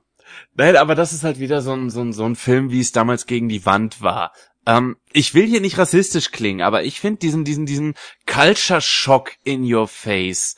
Ähm, ich finde, das ist nichts, was ich mir angucken möchte. Das ist einfach, Nee, das ist dieses, dieses, dieses gutmenschige, ach, denen geht's da so schlecht und die sind da solchen Konventionen unter, äh, un- unterworfen und hast du nicht gesehen. Das ist dieses, ich drück, ich drück mit meinem Film auf die Tränendrüse, um auf Missstände hinzuweisen. Das ist- das Sowas brauche ich schlicht nicht. das ist der Knackpunkt. Das ist nämlich der Knackpunkt. Ich habe nichts gegen Filme, die, ähm, weiß ich nicht, die, wie, wie soll ich mich jetzt ausdrücken, die, ähm, Zum Nachdenken anregen? ja, genau, die zum Nachdenken anregen, die das Stimme ich Niveau- dir zu. die das Niveau heben, die Missstände aufzeigen oder die auch eine Botschaft haben. Ganz im Gegenteil, ich begrüße so Filme. Aber das ist genau das, was du gesagt hast. Ich mag es aber nicht, wenn der, wenn dann so auf Partout komm raus, auf die Tränendrüse gedrückt Richtig. wird und ach, ihr müsst jetzt alle Mitleid haben und nee. Also Seht das, nur die armen Mädchen, wie sie heldenhaft äh, alte Leute beschimpfen und daraufhin sich eine einfangen. Hä? Die Frage, die ich mir ja stellte, war bei dem Trailer, was will mir dieser Film jetzt sagen? Ja. So, wenn ich schon nachlesen muss, worum es in diesem Film überhaupt geht, was mir dieser Film sagen soll, warum soll ich dafür ungefähr acht bis elf Euro im Kino bezahlen, plus Popcorn, plus noch Parkplatzgebühren, äh, dass ich dafür ins Kino gehe? Weil Kino ist für mich mh, Unterhaltung? Nein, ich sehe das eher so. Warum soll ich mir für äh, so viel, warum soll ich so viel Geld ausgeben, um in einen Kinofilm zu gehen, wenn er zu Hause auf DVD vielleicht sogar besser rüberkommt? Ja. Denn Kino ist für mich, es ist A teuer und wenn es teuer ist, möchte ich dafür auch entsprechend was haben. Sprich also, wenn dann so das vielleicht sogar noch als 3D kommt, Wollte gerade sagen, Dann- dieser scheint immerhin nicht in 3D zu sein. Ja gut, was willst du da in 3D bringen? Also, ähm, genau das ist das halt eben. Erstmal dieser Trailer sagt mir, kauf dir das Ding höchstens auf DVD. Ich würde nicht mal als Blu-ray kaufen. Nächste Sache ist, der Film, äh, der Trailer sagt mir nicht, worum es in diesem Film überhaupt geht. Ja. Das, das ist alles langweilig. Dann noch ähm, mit Untertitel. Ja, wir sind hier in Deutschland, wir sind nicht in, keine Ahnung, Österreich oder so, wo es noch äh, Filme mit Untertitel gibt und nicht ähm, synchronisiert. Warum? In Wien soll es wieder Wölfe geben. Denk mal drüber nach. Nein, aber du hast recht. Ja. Gerade Deutschland, das wirklich bekannt ist international für seine Synchronisation, das hast du in der Qualität und in dem Aufwand bei weitem nicht überall. Richtig. Was ja nichts gegen Österreich ist oder wo auch immer man sich äh, Filme im Original anguckt mit Untertiteln, das, die sind's aber gewohnt. Das ist die Aussage dabei. Ja. Und äh, ich gehe nicht in so einen Film rein, um den zu lesen. Ich sage, dann kann ich mir das Buch nehmen. Da kann ich mir meine mit meinen Gedanken meine eigene Welt zusammenbasteln und das ist sowieso etwas gegenüber einem Film immer gewinnen wird. Ja. Ähm, deswegen für mich einfach so die Frage, warum bringt man sowas ins Kino? ja, weil Ja? wa- wahrscheinlich haben sich die Synchronstudios auch gedacht, boah, ne, so einen Scheiß synchronisieren wir nicht. Möglich. Ähm, interessant, ich sehe hier gerade, das ist eine deutsch-französisch-georgige, ge ge georgische, georgianische, äh, jedenfalls Koproduktion. Hm.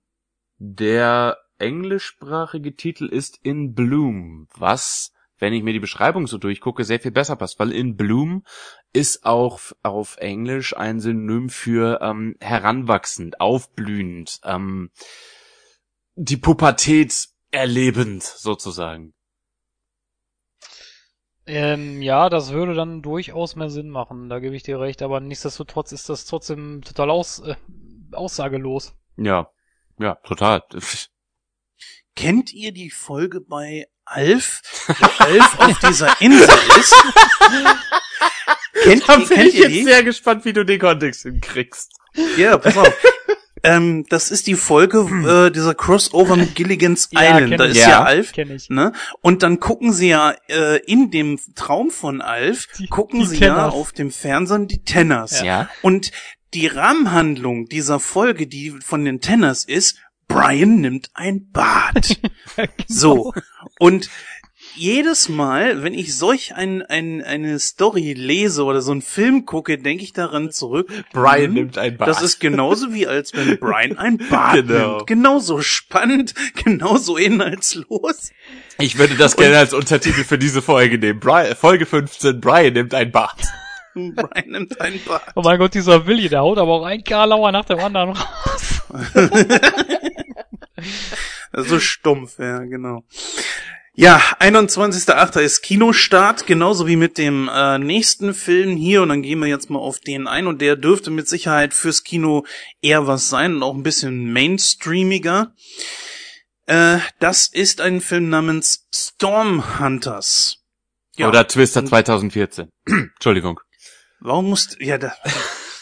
Entschuldige bitte. Ich wollte noch sagen, das, das erinnert mich alles total an Twister, aber bitte, ähm, da du mir mal wieder das Wort genommen hast, darfst du jetzt auch gerne mal erklären, worum es in diesem Film denn überhaupt geht.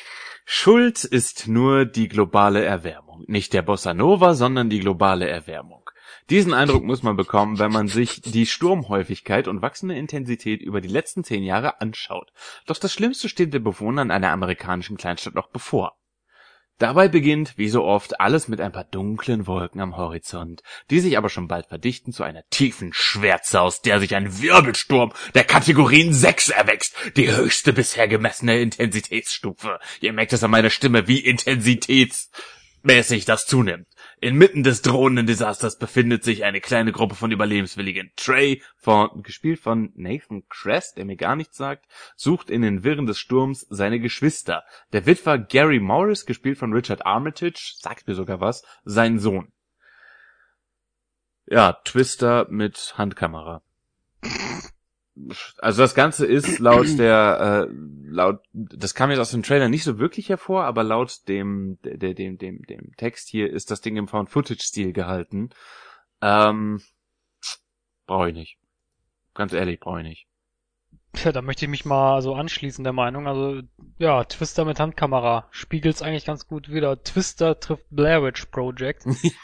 Cloverfield trifft's vielleicht noch besser. Ja, also, na, das ist jetzt auch so ein Film den muss ich mir nicht im Kino geben. Das ist wieder so das, was der Jens immer anbringt. Da, warum soll ich dafür Geld ausgeben? Ja. Ja, ganz genau, was Penny halt eben auch gesagt hat. Es ist einfach etwas, was nicht nur im Trailer, sondern noch nach Twister sich anhört, sondern auch halt eben nach der Beschreibung hier. Es muss ja nicht unbedingt schlecht sein. Vielleicht sieht man es gerne auch als Neuverfilmung. Hm, wobei ich jetzt nicht sagen will, dass der erste schlecht ist, aber es hier ist genau der gleiche. Wir haben wieder einen, äh, einen, einen Twister, der, also einen Hurricane, der äh, ist so ein Hurricane, oder? Habe ich das jetzt falsch interpretiert? Ja, nennen wir es einen Wirbelsturm. Einen Wirbelsturm, ja. So, äh, wir haben hier also einen Wirbelsturm, mal wieder der größte aller Zeiten. Das hatten wir auch schon bei Twister. Es gibt so viele Parallelen dazwischen. Dann hat man mit Sicherheit noch irgendeine Liebesgeschichte dazwischen. Garantiert. Aber äh, du, du musst bedenken, Jens, Twister, der Sturm dort, der Schlimme, war Kategorie 5. Das hier ist Kategorie 6. Dam, dam, dam, dam. Twister Extreme. Terror. Also das Einzige, was ich jetzt sehe, ist, den Unterschied dazu sind andere Schauspieler, mhm. eine etwas andere äh, Location und diesen Wirbelsturm, der dieses, der dann äh, dieses Feuer mit auf, in sich aufnimmt. Das sind schon mal so ein paar kleine Unterschiede. Aber ansonsten war es das. Ganz ehrlich, und da gucke ich mir lieber zum dritten Mal Sharknado an. Ja, das ist natürlich auch eine Aussage. Obwohl man sagen muss, äh, ich kann es jetzt hier gar nicht sehen, ob dieser Film hier in 3D gedreht wurde. Nee, sagt mir jetzt hier leider gar nichts. Wäre aber zumindest 3D-tauglich solch ein Film, weil Ähm, da natürlich sehr viel CGI benutzt wurde. Ja, aber verzeih, wenn ich dir da widerspreche. Möchtest du Schüttelhandkamera in 3D sehen? Ich bin von dieser Handycam sowieso kein, äh, kein Fan. Nee, ich an Was- sich auch nicht, aber das ist ja mein Argument. Wenn du dann noch die Schüttelkamera und das dann noch in 3D hast, da bist du doch bekloppt bei. Im Grunde genommen kann man sagen, passt es vielleicht sogar hier. Okay. Es gibt selten Filme, wo es vielleicht passt. Ich, es ist schwierig zu sagen. Ich kann es echt nicht sagen. Ich habe mir jetzt hier nonstop zu Hause angeguckt. Ich habe den Film ja damals, äh, ich weiß gar nicht, was für eine Ausgabe das war, zusammen mit dir, Christoph, damals ja auch gar nicht so gut bewertet, weil mir diese Wackelkamera, entschuldigt den Ausdruck, liebe Hörer, aber so dermaßen auf die Eier gegangen ist, dass ich gehen wollte. Ich hatte mich so auf diesen Film gefreut und dann fangen die da an rumzuwackeln und hast nicht gesehen, ey, ich, ne. Dies und das noch mit schnellen Schnitten, da kann ich mir ein Testbild angucken und mir es lieber als Hörspiel anhören, weil es einfach, weil man nichts mehr erkennt und das liegt auch nicht am Alter. Da beschweren sich so viele Leute drüber. Ja. Schade eigentlich. Und dafür äh, holt man dann große Schauspieler wie Liam Neeson und so weiter ran. Ne, also bei B-Produktionen oder so oder oder Fanfilmen, da lasse ich das gerne gelten. Das sind alles Low-Budget-Sachen, aber nicht bei solchen riesigen Hollywood-Produktionen und das finde ich sehr schade. Ja, Ein wahres Wort. genau. Was natürlich nicht heißen muss, dass Stormhunters schlecht ist. Es ist nur halt wirklich der große Vergleich mit Twister. An dieser Stelle, ja, sind wir eigentlich auch schon durch mit den Kinostarts äh, der Wochen vom äh, 14. bis 21.8. Wir gehen jetzt über in unser letztes Hauptthema und äh, da widmen wir uns dem kleinen Horrorladen. Vorher allerdings noch die Outtakes. Also bis gleich.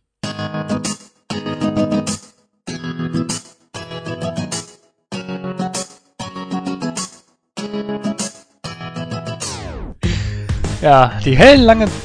mein Gott. Benny?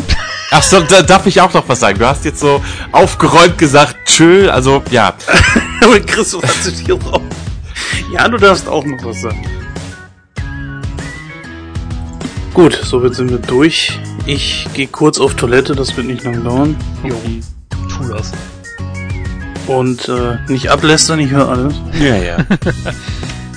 Du weißt, wir können schreiben jetzt.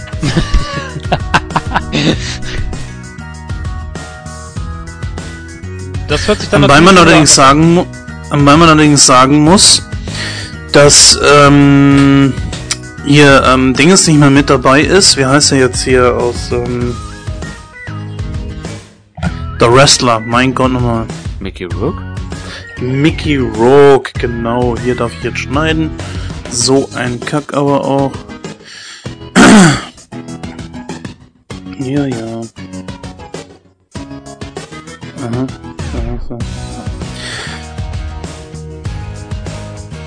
Wusstest du eigentlich, Das dass ist ich, ein, dass ich ein Bad-Signal habe? Nein, warum hast du ein Bad-Signal? Weil ich es mir gekauft habe, weil ich es kann. Okay. Mit Scarlett Johansson. Ja. So, Gottschalk, dann schaue ich mal kurz. Gut, Schalk, hä? Mein Lieber, hä? Servus, hä? Mein Lieber, Servus, Servus. Oh, was? Komm mal, ah, hier. ja, ja. Äh, gut. Pfannkuchen mit Speck forever. Chris, du weißt schon, dass du mir manchmal Angst... Obwohl, nee, passt ja, du bist Scarecrow. Nee, ist schon gut, alles gut, alles super. Hammer. Hammer. Batman. Ein Batman, ja.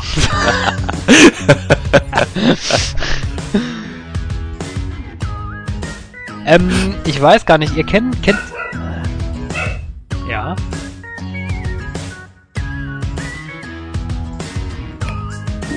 Was ist denn jetzt schon wieder mit dem Hund? Du hast einen Terminator zu Besuch. Ja, liebe Hörer, hier muss ich schneiden. Hey Janelle, was ist mit Wulfi los? Geht es Wulfi gut? Wulfi geht es sehr gut. Wo bist du, John? Ich hab Hausschüchen mit Fröschchen. Entschuldigung. was? Hast du keine? Aber nicht so Fröschchen. Doch, die sind sehr bequem. Wie kann man innerhalb von wenigen Sekunden so viel Scheiße So. Meine sind geformt wie ein Pikachu. Oh. Donnerschlag. Ich muss sie alle haben. So, dann kriege ich mal wieder unter Kontrolle.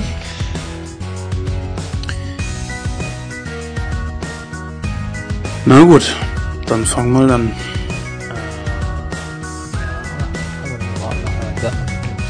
Oh, darf ich? Darf ich? Ja, darfst du. Ich glaube, der Jens Aber- ist wieder da. Der kommt gleich, ja. Er ist schon wieder im Raum. Jetzt setzt er sich. Jetzt Atmet setzt er sich das Headset auf. Und jetzt hört er uns wieder. Hi Jens. Komischer Kommentar.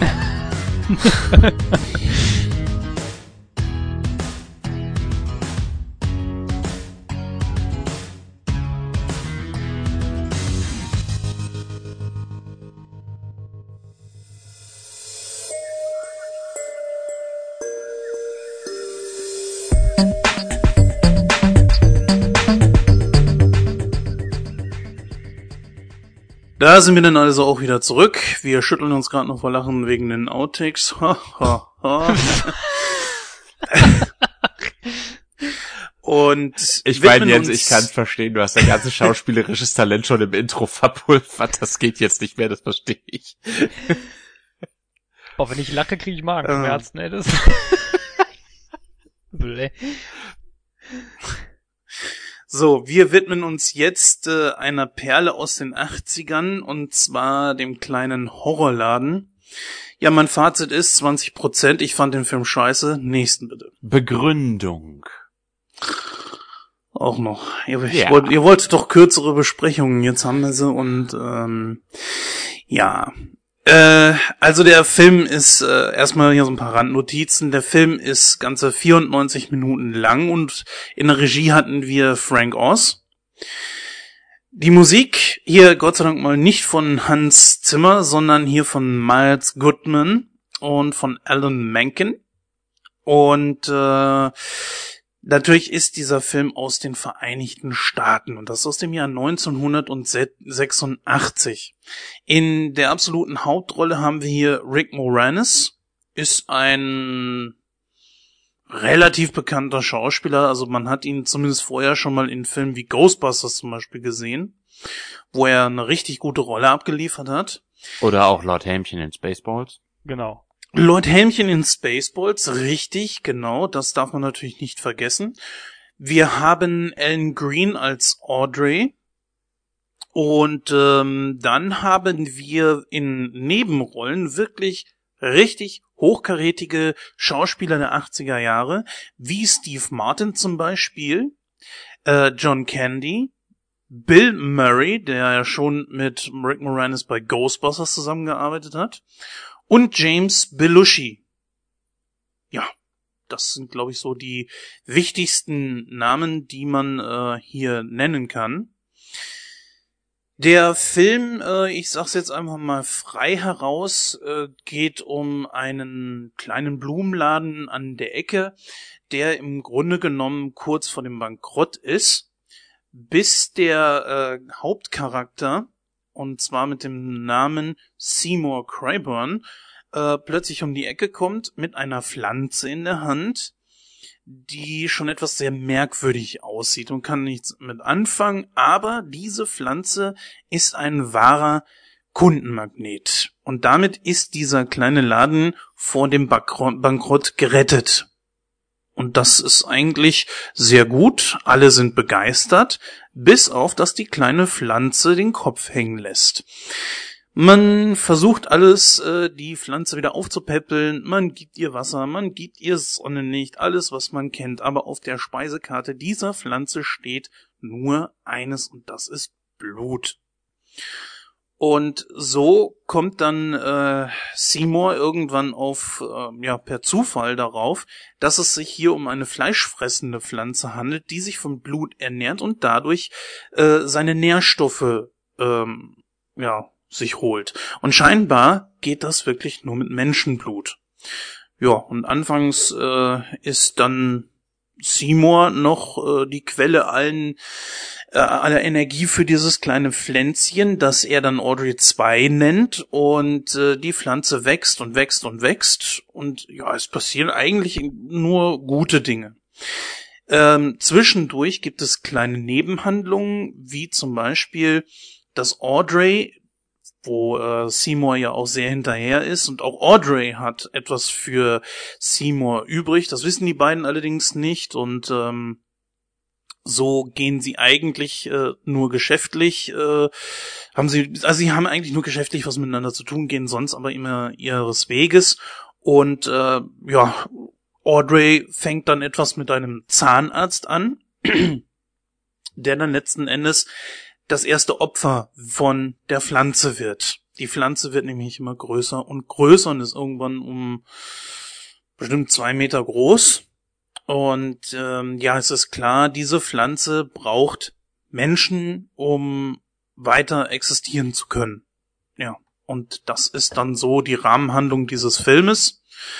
Äh, bis es, und hier kann ich, denke ich, bei einem weit über 20 Jahre alten Film auch gut und gerne spoilern, zum Showdown kommt, denn äh, Seymour möchte es natürlich auf keinen Fall weiter hinnehmen, dass Audrey 2, also die Pflanze, äh, ja weiter wächst und sich sogar vermehrt, denn was dabei rauskommt, ist, dass Audrey 2 ein, ähm, eine Pflanze aus dem Weltraum ist, die sich aufgrund von Vermehrung an ja zum, zum zur Weltherrschaft aufschwingen will. Ja, diese richtig merkwürdige Handlung äh, ist eigentlich gespickt mit unzähligen äh, Musical-Elementen. Also der ganze Film ist eigentlich ein richtig großes Musical. Und äh, warum rede eigentlich ich immer nur die ganze Zeit? Äh, ja, da möchte ich mal einhaken, weil das stimmt gar nicht so ganz, weil das, äh, das ist eigentlich ein Musical. Das ist nur die Filmversion des Musicals. Ah, okay, ich dachte, das wäre jetzt echt nur so mit Musical-Elementen. Aber gut, äh, so oder so, Musical oder Musical-Elemente ist ja eigentlich dann egal. Ich denke mal, Musical ist schon richtig. Also es handelt sich hier um ein Musical und ähm, ja, die Handlung äh, kann einem gefallen oder nicht gefallen. Ähm, ist schwierig zu sagen. Also ich persönlich muss sagen, als Film funktioniert der kleine Horrorladen nicht so gut. Ich habe mir dieses, was dieses Jahr, Ende letzten Jahres, weiß ich nicht mehr so genau, ich habe äh, äh, hier im Kreis Recklinghausen war mal das Musical, der Horrorladen, der wurde hier aufgeführt, das habe ich mir angeguckt mit meiner besten Freundin und das hat mir super gefallen. Also es hat mir besser gefallen wie der Film, weil es halt, weil es halt ein Musical ist. Und äh, so als Filmversion, ich weiß nicht, das äh, funktioniert nicht so wirklich, weil zum einen hast du dann halt diese ganzen Musikeinlagen da drin, äh, dann ist es ich meine, ich bin jetzt, ich kann jetzt zwar Englisch, das ist nicht das Problem, aber es ist äh, auch nicht über, wenn sie halt singen, ist es nicht übersetzt. Also von daher ist es dann natürlich auch äh, für Leute, die der englischen Sprache nicht so mächtig sind, nicht so ganz nachvollziehbar. Wobei ich da einhaken möchte, das Argument, wenn man kein Englisch kann, dem stimme ich zu.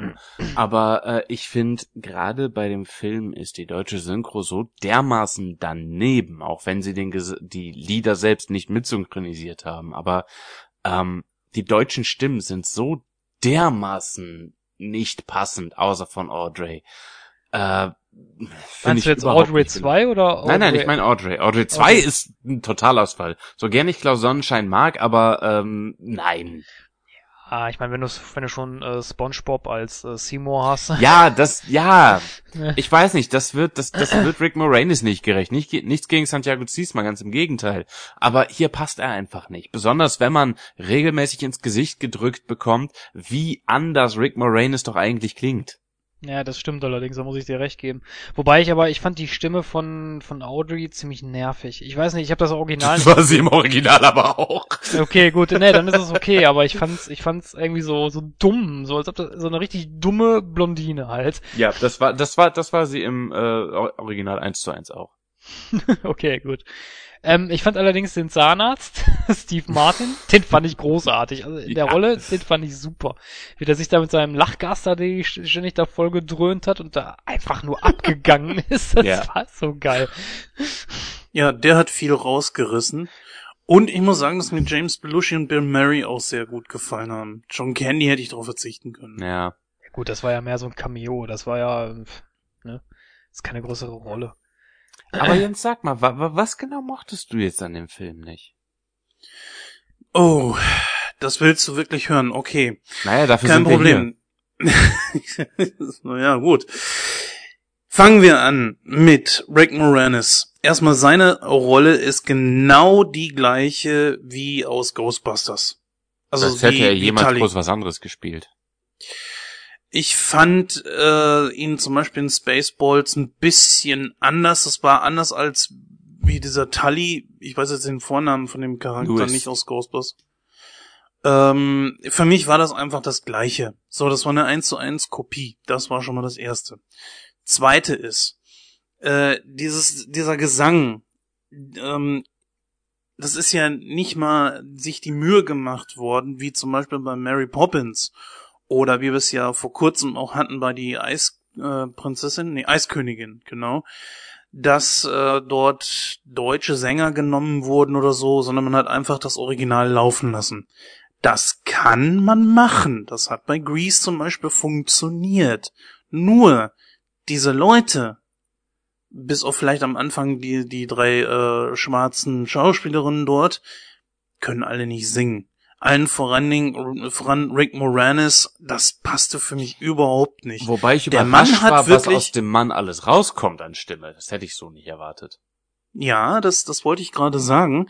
Äh, er hat wirklich das Beste versucht, dort rauszuholen, was geht.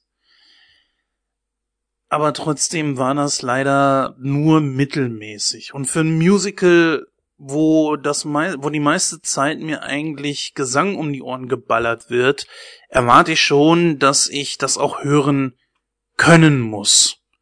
Audrey 2 fand ich äh, mit dem Gesang am Ende zum Beispiel, das war noch vertretbar. Mm. Du weißt aber auch, dass äh, Levi Stubbs oder wie der sich ausspricht, ähm, seinerzeit eine absolute Gesangsgranate war, oder? Nein. Der Mann so ist oder war, falls er noch lebt, äh, professioneller Sänger. Gut, also ich konnte, wie gesagt, damit sehr gut leben. Das, das war in Ordnung. Rick Moranis ging für mich gar nicht. Ellen Green als Audrey 1 auch nicht. Äh, es ist einfach fürchterlich gewesen. Ich, ich konnte mir das, ich konnte mir das nicht antun. Dann die Szenerie wird, bis das endlich mal dazu kam, dass man wusste, was hat jetzt überhaupt mit dieser ganzen Pflanze auf sich? Wann wird die größer? Was ist jetzt der Horror an dem Laden? Äh, wo, was will mir dieser Film jetzt erzählen? Hat, glaube ich, 40 Minuten gedauert, bis diese Pflanze, das war wirklich lustig, wie sie da immer so gemacht hat. Das war wirklich lustig, das muss ich sagen ähm, bis man endlich mal zur Sache gekommen ist. Äh, diese ganze Geschichte Seymour und Audrey, nee, hat mir auch nicht gefallen. Da wurde mir der Handlungsbogen einfach zu lang und zu sehr äh, drum gesponnen, als dass ich das ertragen hätte können. Naja, wobei. Es gibt noch, es gibt noch viele Sachen mehr, die mich einfach gestört also haben. Also ich würde mal behaupten, dass äh, wenn du, ich weiß ja nicht, ob du ein Musical-Fan grundsätzlich bist, aber wenn du dir das Musical anguckst, denke ich mal, würdest du eher sagen, oh ja, das ist äh, eine tolle Geschichte. Also ich gut, da möchte ich mal kurz drauf einhaken. Ähm, ich habe letztens einen Podcast gehört, äh, hier schönen Gruß an die Jungs, ähm, die Dirty Dancing besprochen haben. Und einer davon konnte mit äh, Dirty Dancing zum Beispiel nichts anfangen oder generell so auch Musicals oder so. Dirty Da bin Dancing ich per se ist kein Musical, sondern ein Tanzfilm. Das nur am Rande eingeworfen. Richtig, richtig. Ähm, aber generell so diese Filme, da bin ich zum Beispiel ganz anders als dieser, äh, dieser Podcaster, der dort bei war.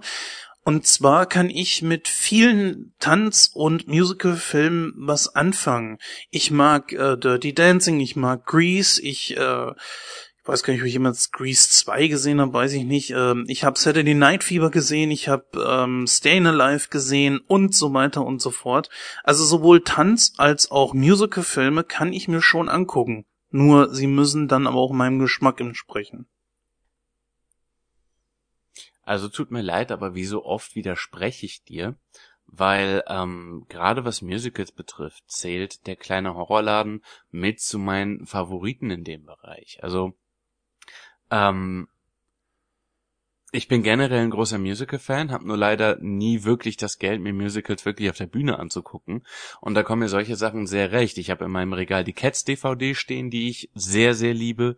Ähm, und ich fand auch den kleinen Horrorladen unheimlich gut. Die Musik ging gut ab, die war sehr, sehr, sehr, sehr, sehr beschwingt und die hatte Schmiss.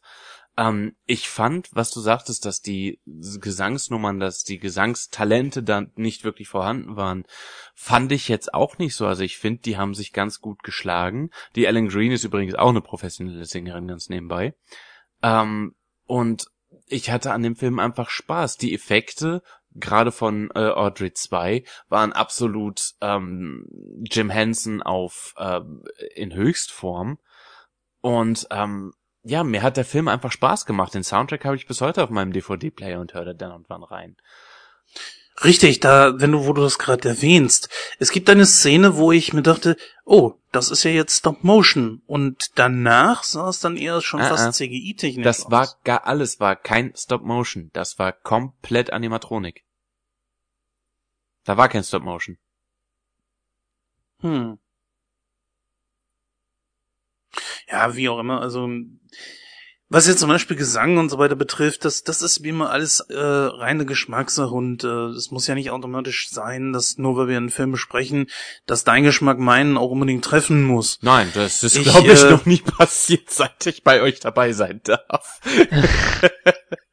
Äh, waren wir nicht gerade bei Batman Begins fast äh, ähm, Jens, ich versuche witzig zu sein. Ich weiß, ich bin da im Moment nicht so wirklich gut drin, aber leg nicht jedes Wort von mir auf die Goldwaage, sei so nett. Ist natürlich wirklich immer eine Sache des persönlichen Geschmacks. Ich sage ja, es hätte für mich einfach storytechnisch wirklich schneller vorangehen müssen. Es wäre vielleicht besser gewesen, wenn man ein oder zwei Lieder hätte rausschmeißen können oder so. Ich meine, wie lang geht der Film jetzt? Was hatte ich vorhin gesagt? 94 der Film geht Minuten. 94 Minuten. Das sind mir schon gute 15 Minuten zu lang. Also, wie, wie ich vorhin sagte, ich mag das Musical mehr, aber ich kann dem Film auch was abgewinnen. Also, ich fand den jetzt nicht so schlecht. Also, es ging. Also, wie gesagt, der, der Zahnarzt, äh, Steve Martin, fand ich super. Der hat viel rausgeholt aus dem Film. Die Animation der Pflanze fand ich super. Ich fand die schauspielerische Leistung von Rick Moranis äh, und äh, Ellen Green, die fand ich gut. Auch wenn mir die Stimme tierisch auf den Sack gegangen ist, aber okay. das nur am Rande. Aber sonst fand ich, fand ich das super, super gemacht. Also, klar, ich meine, hier und da waren dann, ich, waren auch ein paar Musikstücke dabei, die mir jetzt nicht so behagt haben, aber Ja, aber das waren aber, ja überall. richtig, aber es waren aber auch äh, gute Klänge dabei, sag ich mal. Also auch ein paar, ein paar äh, Stücke, wo du dann halt, ja, man kennt das ja, dann sitzt man da und dann stippt man mit den Fingern oder so, weil man es halt gut findet, ne? Also das ist auch vorgekommen. Also ich kann mich nicht, ich weiß nicht mehr ganz genau, ich glaube der erste Song war es sogar, den fand ich richtig klasse, also die Einleitung. Downtown, da, da, da, da, Ja, genau, da, richtig, You live Downtown. downtown. Ja. Richtig. Ja, ja, der, die waren auch, also die drei waren, die fand ich eigentlich auch ganz gut. Ich, ich hätte zum Beispiel persönlich komplett auf diese äh, Einleitung, äh, diese, diese Geschichte da verzichten können, wo ich glaube, Audrey sich vorstellt, ja, ja, ich glaube, Audrey war das, und dann auch anfängt da, wie sie sich mit, ähm, ah, wie heißt der Hauptcharakter jetzt noch, Seymour, ähm, als Paar vorstellt Meinst und du dann, Somewhere That's Green? ich weiß nicht, was das für ein Titel war. Okay. Aber war er bestimmt. Also ist die Szene halt gewesen, wo sie sich äh, die beiden als Paar in einem Haus vorstellt mit Kindern und so weiter, Mhm. was dann halt äh, nur Pappmaché war. Ja, aber gerade das fand ich eigentlich eine sehr witzige Szene, weil das so Ja. typisch klischeehaft war. So die, wie hieß das? Die Nuclear, Nuclear Family? Ja, genau, richtig. Ja. Ja. Ähm, Jens, Ich darf ich dich was fragen? Welche Fassung hast du gesehen? Wie Äh, war das deutsche? Ende? Äh, das Ende war, dass die Pflanze ist die explodiert oder was ist da gewesen? Auf jeden Fall ein Happy End, oder? Ähm, es ist ein Happy End gewesen, ja. Ich Ja. habe auch gelesen, dass es noch ein anderes Ende Genau, geben das ist sollte. auf der Blu-ray-Version und auf der DVD im Director's Cut jetzt wieder drin. Und zwar ähm, ist es da so, dass die Pflanze gewinnt und die Welt erobert. Was Ja, ich persönlich genau. irgendwie cooler finde. Ich finde ich auch. Ich mag die Pflanze sowieso. Ich finde die sympathisch. Die Pflanze holt wirklich einiges raus. Ich hatte auch kein Problem mit der deutschen Synchro. Was sagtest du, wer war da dran, Penny? Klaus Sonnenschein hat Audrey 2 gesprochen, Santiago Zie- Ziesma hat äh, Seymour gesprochen, Katja Notke hat äh, Alan Green gesprochen, äh, Joachim Kerzel hat den Erzähler gesprochen, die zweimal, die er vorkam. Ja, das sind so also ich, ich finde, ich finde Santiago Ziesma, der ja für solche Charaktere wie zum Beispiel auch Steve Urkel und so, der passte für mich auf Rick Moranis eigentlich sehr gut. Prinzipiell ja, aber er hat schon eine extrem markant andere Stimme als Rick Moranis. Was dann Hm. halt blöd ist, wenn man Rick, Rick Moranis regelmäßig im Gesang hört und dann direkt im Anschluss die völlig andere Stimme von Santiago Ziesma. Das ist ungefähr so, als würdest du dir South Park den Kinofilm auf Deutsch angucken. South Park, der Kinofilm. Jetzt hast du hier aber wirklich Kirschen und Erdbeeren. Nee, eigentlich gar nicht. Auch South Park der Kinofilm ist ein Musical. ja, das stimmt. Nee, ich meinte, ach, vergiss mal das. Da ist der Gesang allerdings übersetzt. Ja, und zwar schlecht, das ist das Problem. ja, das stimmt allerdings.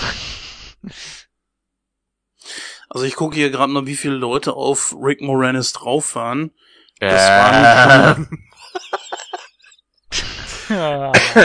Entschuldigung. Ah, ich denk wieder, ich denk wieder komische Dinge. Es sinkt Äh. für sie das Niveau. Ja. ich sehe es da hinten laufen. Also es waren schon einige Leute da äh, als Synchronsprecher für ihn drauf und naja, pff, kann ich jetzt nicht sagen, ob da irgendeine vielleicht besser zugepasst hätte oder so. Aber ich habe ihn ja auch singen gehört und äh, ich finde das eigentlich okay. Wo man es deutlich gemerkt hat, dass das nicht die gleichen Stimmen. Ich meine, du hörst dich ja anders an, wenn du singst. Und selten stört es mich. Bei der Pflanze aber hat man es definitiv gehört, Ja. finde ich. Ganz nebenbei ein Fun Fact für alle Nerds und Geeks, die hier zuhören. Ähm, der Sprecher Schrägstrich Sänger von Audrey 2 hat auch in der Zeichentrickserie Captain N Mother Brain gesprochen, aber das nur am Rande. Echt, hat er das? Ja, im Original zumindest. Du bist sehr weise, junger Padawan. danke, danke, danke, danke. ähm, wenn ich jetzt so hier bei Wikipedia zum Beispiel gucke, steht hier der kleine Horrorladen 1986. Gab's da schon mal irgendwie eine andere Verfilmung? Ja, es gab in den, oh, lass mich lügen, 50ern oder 60ern. 60ern gab es eine Verfilmung mit in einer absolut unbedeutenden kleinen Nebenrolle, die aber auf dem DVD-Cover unglaublich aufgeblasen wurde, Jack Nicholson. ja. Na gut, ne, der Name der zieht natürlich Da, auch. hieß, da hieß der, da hieß der Titel eigentlich in der deutschen Übersetzung anders, nämlich kleiner Laden voller Schrecken. Ja. Hm. Jetzt muss ich aber trotzdem mal so die Frage stellen. Ich meine, wir haben hier Seymour, der einen anderen Mann zerstückelt, um die Pflanze zu füttern. Und er war ja bereit, den Zahnarzt auch zu töten. ja, hat aber er hat ihn nicht getötet. Das muss man ganz deutlich sagen. Jetzt bist du mir wieder ins Wort gefallen. Bald äh, machen wir hier so ein, so ein ins Wortfallschweinchen oder so. Aber ähm, du hast da schon was angesprochen und zwar ist er jetzt, äh, wie, wie kann man diesen Charakter nach diesen Taten oder dieser Tat sehen? Ich sehe das Ganze als eine Art, ja, man könnte sagen, faustischen Pakt. Wer ein bisschen Goethe gelesen hat, weiß vielleicht, was ich meine. Ähm, Seymour sieht in den Möglichkeiten, die er durch Audrey 2 bekommt, ähm, sieht er die Möglichkeiten aus seinem kleinen, dummen, armen Leben rauszukommen. Er ist so verzweifelt, das wird auch in diesem Eingangslied Downtown sehr deutlich, er ist so verzweifelt dort, wo er ist. Er ist weise, er hat kein Zuhause außer diesem bescheuerten Blumenladen, er hat keine Freunde, er hat eigentlich gar nichts. Und durch Audrey 2 schafft er es, aus diesem Loch rauszukommen. Und die Möglichkeit, dass Audrey 2 da durch ihr Verschwinden aus diesem Status ihn rausholt, dass er also wieder in das Loch zurückfällt, lässt ihn so verzweifelt werden, dass er verzweifelte Maßnahmen ergreift. Er ist ja, das wird auch aus den Liedtexten äh, sehr deutlich, immer hin und her gerissen, ob er das jetzt wirklich machen soll oder nicht.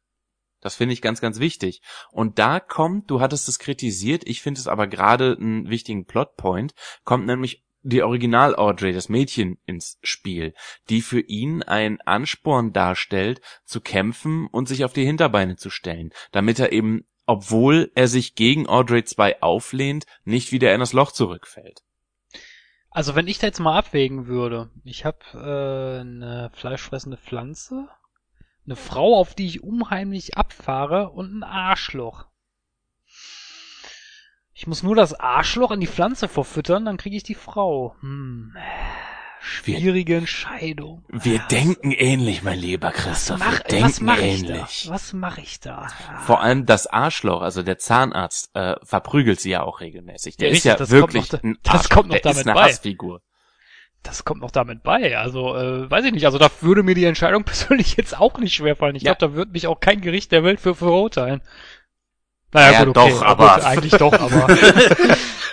aber ich Wobei man halt, schon. wobei man halt, wie gesagt, die Frage stellen muss, äh, für was man Seymour verurteilen könnte. Ich meine, gut, er hat die Leiche zerstückelt, dann würde er wahrscheinlich ein Urteil wegen Leichenschändung bekommen. Er hat die Leiche, er hat den Zahnarzt nicht getötet, er hat auch Mr. Muschnick nicht getötet. Seymour selbst hat eigentlich niemanden getötet, er hat nur auseinandergenommen, was zusammenhielt. Ja. Ja. Naja, also das ist, ich sehe das zwiegespalten. Na, wen hat er getötet? Er hat niemanden getötet, aber wenn du es jetzt wirklich so haarklein nimmst, verschleiert er einen, ja, Mord nicht, weil Ja, was verschleiert er? Ein Ja, Todesfall. Ein Todesfall, richtig, aber er, er nimmt die Leiche mit. Das heißt, er verunreinigt den Tatort, er zerstückelt die Leiche, was natürlich auch strafbar ist.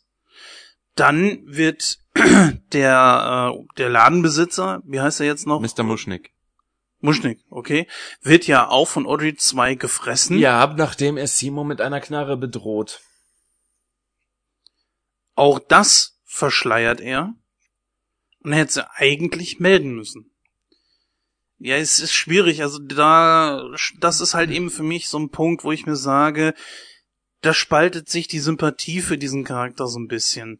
Wie weit geht man, um an seine eigene große Liebe zu kommen? Aber der Witz ist ja, dass, dass du als Zuschauer erfährst, dass Audrey sowieso auf ihn steht. Und deswegen hast du eine andere Sichtweise darauf. Sprich also, wäre er dran geblieben, sie hätte sich früher oder später sowieso wahrscheinlich vom Zahnarzt getrennt und er hätte Nein. einfach nur als guter Freund da bleiben müssen. Das Nein, so entschuldige einfach. Jens, das hätte sie nicht. Ja, gut, das hat man, glaube ich, in dem Lied so ein bisschen rausgehört. Kann ich mir jetzt vorstellen. Äh, sie hatte viel zu viel, viel zu große Angst, dass der Zahnarzt ihr wirklich was antut, wenn sie ihn verlässt. Hm. Naja, also für mich war das halt der Punkt, an dem mir dieser Charakter so ein bisschen unsympathisch wurde, beziehungsweise ich auch jetzt für mich selber abwägen musste, ist das jetzt okay oder ist das nicht okay? Ja. Aber mal eine andere Sache, ähm, doch so das letzte für mich erwähnenswerte war, diese Szenerie zwischen Arthur Denton, der ähm, gespielt wurde von Bill Murray, und den Zahnarzt. Ja, Der. Zahnarzt ist so ein Sadist, der richtig Freude daran hat, äh, seinem Patienten Schmerzen zuzufügen.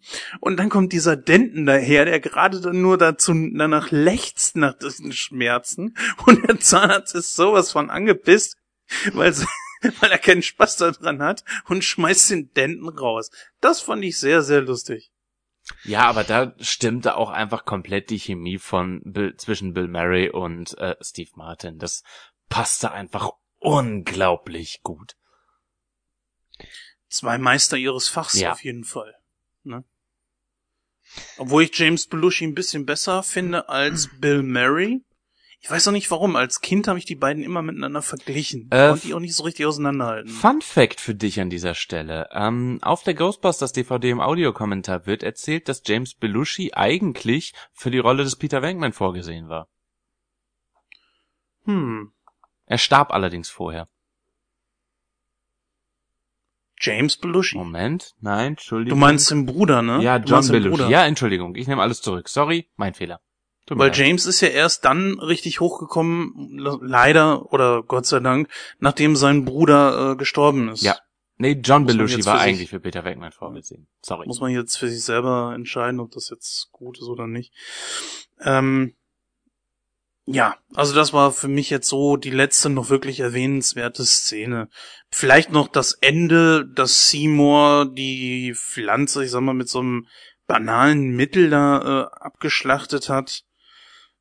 Okay, Hat er sie man nicht in muss das wohl zu gejagt? Ende bringen. Hm? Hat er sie nicht in die Luft gejagt?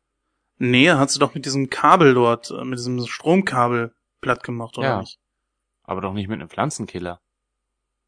Ja, der, Pflanzenkiller hab ich der- nicht gesagt. Der nein, der hatte, der hat, glaube ich, kurz, kurz mal in Erwägung gezogen, so ein Insekt, Insektizid zu nehmen, was aber Mm, die Pflanze ja, ihm ja, dann ja, aus der Hand geschlagen hat. Richtig. Ja, es gibt halt eben viele lustige Szenen, die den Film so ein bisschen aufwerten, aber ach, ich weiß nicht, Leute, ich weiß einfach nicht. Das wird nichts werden, was ich mir ein paar Mal mehr ansehe. Also von daher.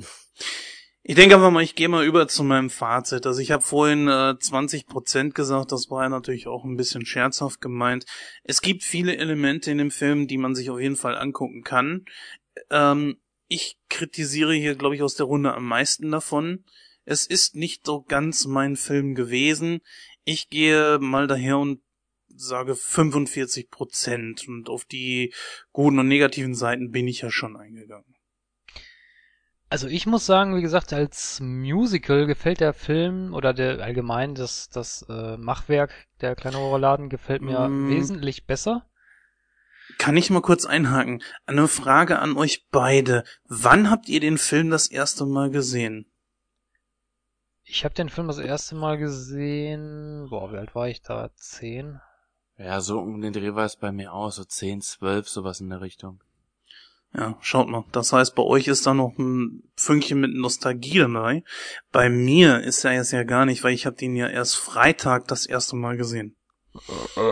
Du Kritzer. Ne? Das,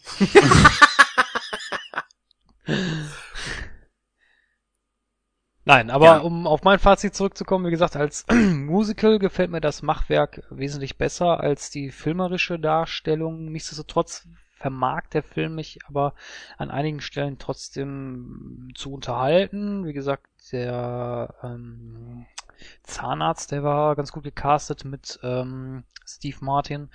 Ähm, Rick Moranis hat mir auch gefallen in der Rolle. Alan Green war auch super. Äh, die kleinen Cameo-Auftritte von Bill Murray und John Candy auch in Ordnung, auch wenn das jetzt nicht viel Text war. Die Pflanze Audrey 2 war super, super, super geil äh, gemacht. Auf jeden Fall. Ich hätte persönlich selber gerne so eine Audrey. Du- einfach nur Hammer. Äh, ja, aber leider kriege ich ja nie das, was ich will. Ähm, von daher, ich würde dem Film etwa 70% geben. Ich kann Musical-Filme nicht gleich bewerten, wie ich normale Filme bewerten würde. Sonst würde Mamma Mia überhaupt gar keine Wertung bekommen. Ähm, ich muss Musicalfilme wirklich als eigenes Genre betrachten und kann sie deswegen nicht an normalen Filmstandards messen. Ähm, jetzt, wo ich das gesagt habe, schauen wir uns den Film doch mal auf Musical-Standards an. Was haben wir im Vergleich? Wir haben äh, Cats als Film, wir haben Jahre später Phantom der Oper als Film, äh, wir haben noch ein paar Jahre später haben wir Les Miserables als Film und ansonsten in der Zeit hatten wir vielleicht noch die Rocky Horror Picture Show, die ähm, in ein ähnliches Genre schlug. Und ich finde, daran gemessen ist der kleine Horrorladen wirklich gut. Ähm, als Film kann ich ihm keine hohe Wertung geben, vielleicht 50 Prozent. Als Musical-Film würde ich ihm locker eine 80 Prozent geben, einfach weil sein Production Value ist gut. Äh, Jim Henson, Frank Oz mag ich sowieso sehr. Die Pflanze, die Musik, das alles hat mir richtig gut gefallen.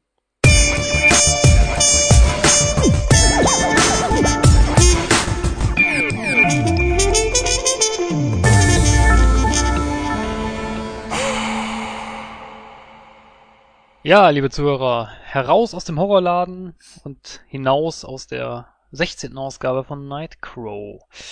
Ich bin der Christoph und wenn Batman Angst vor Brustwarzen hat, wovor hat dann Scarecrow Angst?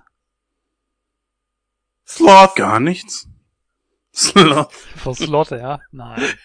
Er hat Angst vor Cillian Murphy. Bis dahin. Äh. Okay. Ja, das war jetzt also wie gesagt die 16. Ausgabe. Ich bin immer wieder erstaunt, wie schnell diese Folgen nach der Nummer 10 jetzt wirklich kommen. 11, 12, 13, 14, also das von 1 bis 9 war es äh, wirklich so ein Ding, wie sich zog sich wie Kaugummi und jetzt geht das hier so Schlag auf Schlag. Pass mal auf, in fünf Monaten sind wir bei zwei, äh, in fünf Folgen sind wir bei 20.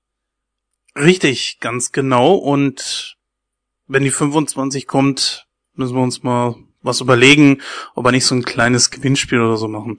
Äh, eins kann man hier noch kurz sagen, und zwar, wir sind immer noch dran an unserer neuen Webpräsenz. Ja, es äh, dauert ein klein wenig, aber ähm, wir haben da so ein paar kleine Hürden, die etwas länger dauern, sie zu überwinden, äh, sind auch noch Kleinigkeiten.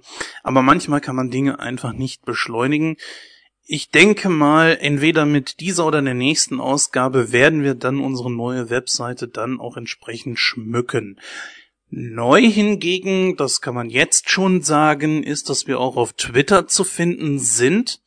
Schaut dort einfach mal nach Nightcrow Pod also nicht Nightcrow Podcast, wie wir es bei äh, Facebook zum Beispiel haben, sondern einfach Nightcrow Pod. Das passte einfach nicht von der Länge her, also mussten wir ein bisschen ausweichen, aber ich denke mal, das geht okay. Das ist übrigens nicht der ähm, bekannte Drogen-Podcast, ne? Das nur am Rande.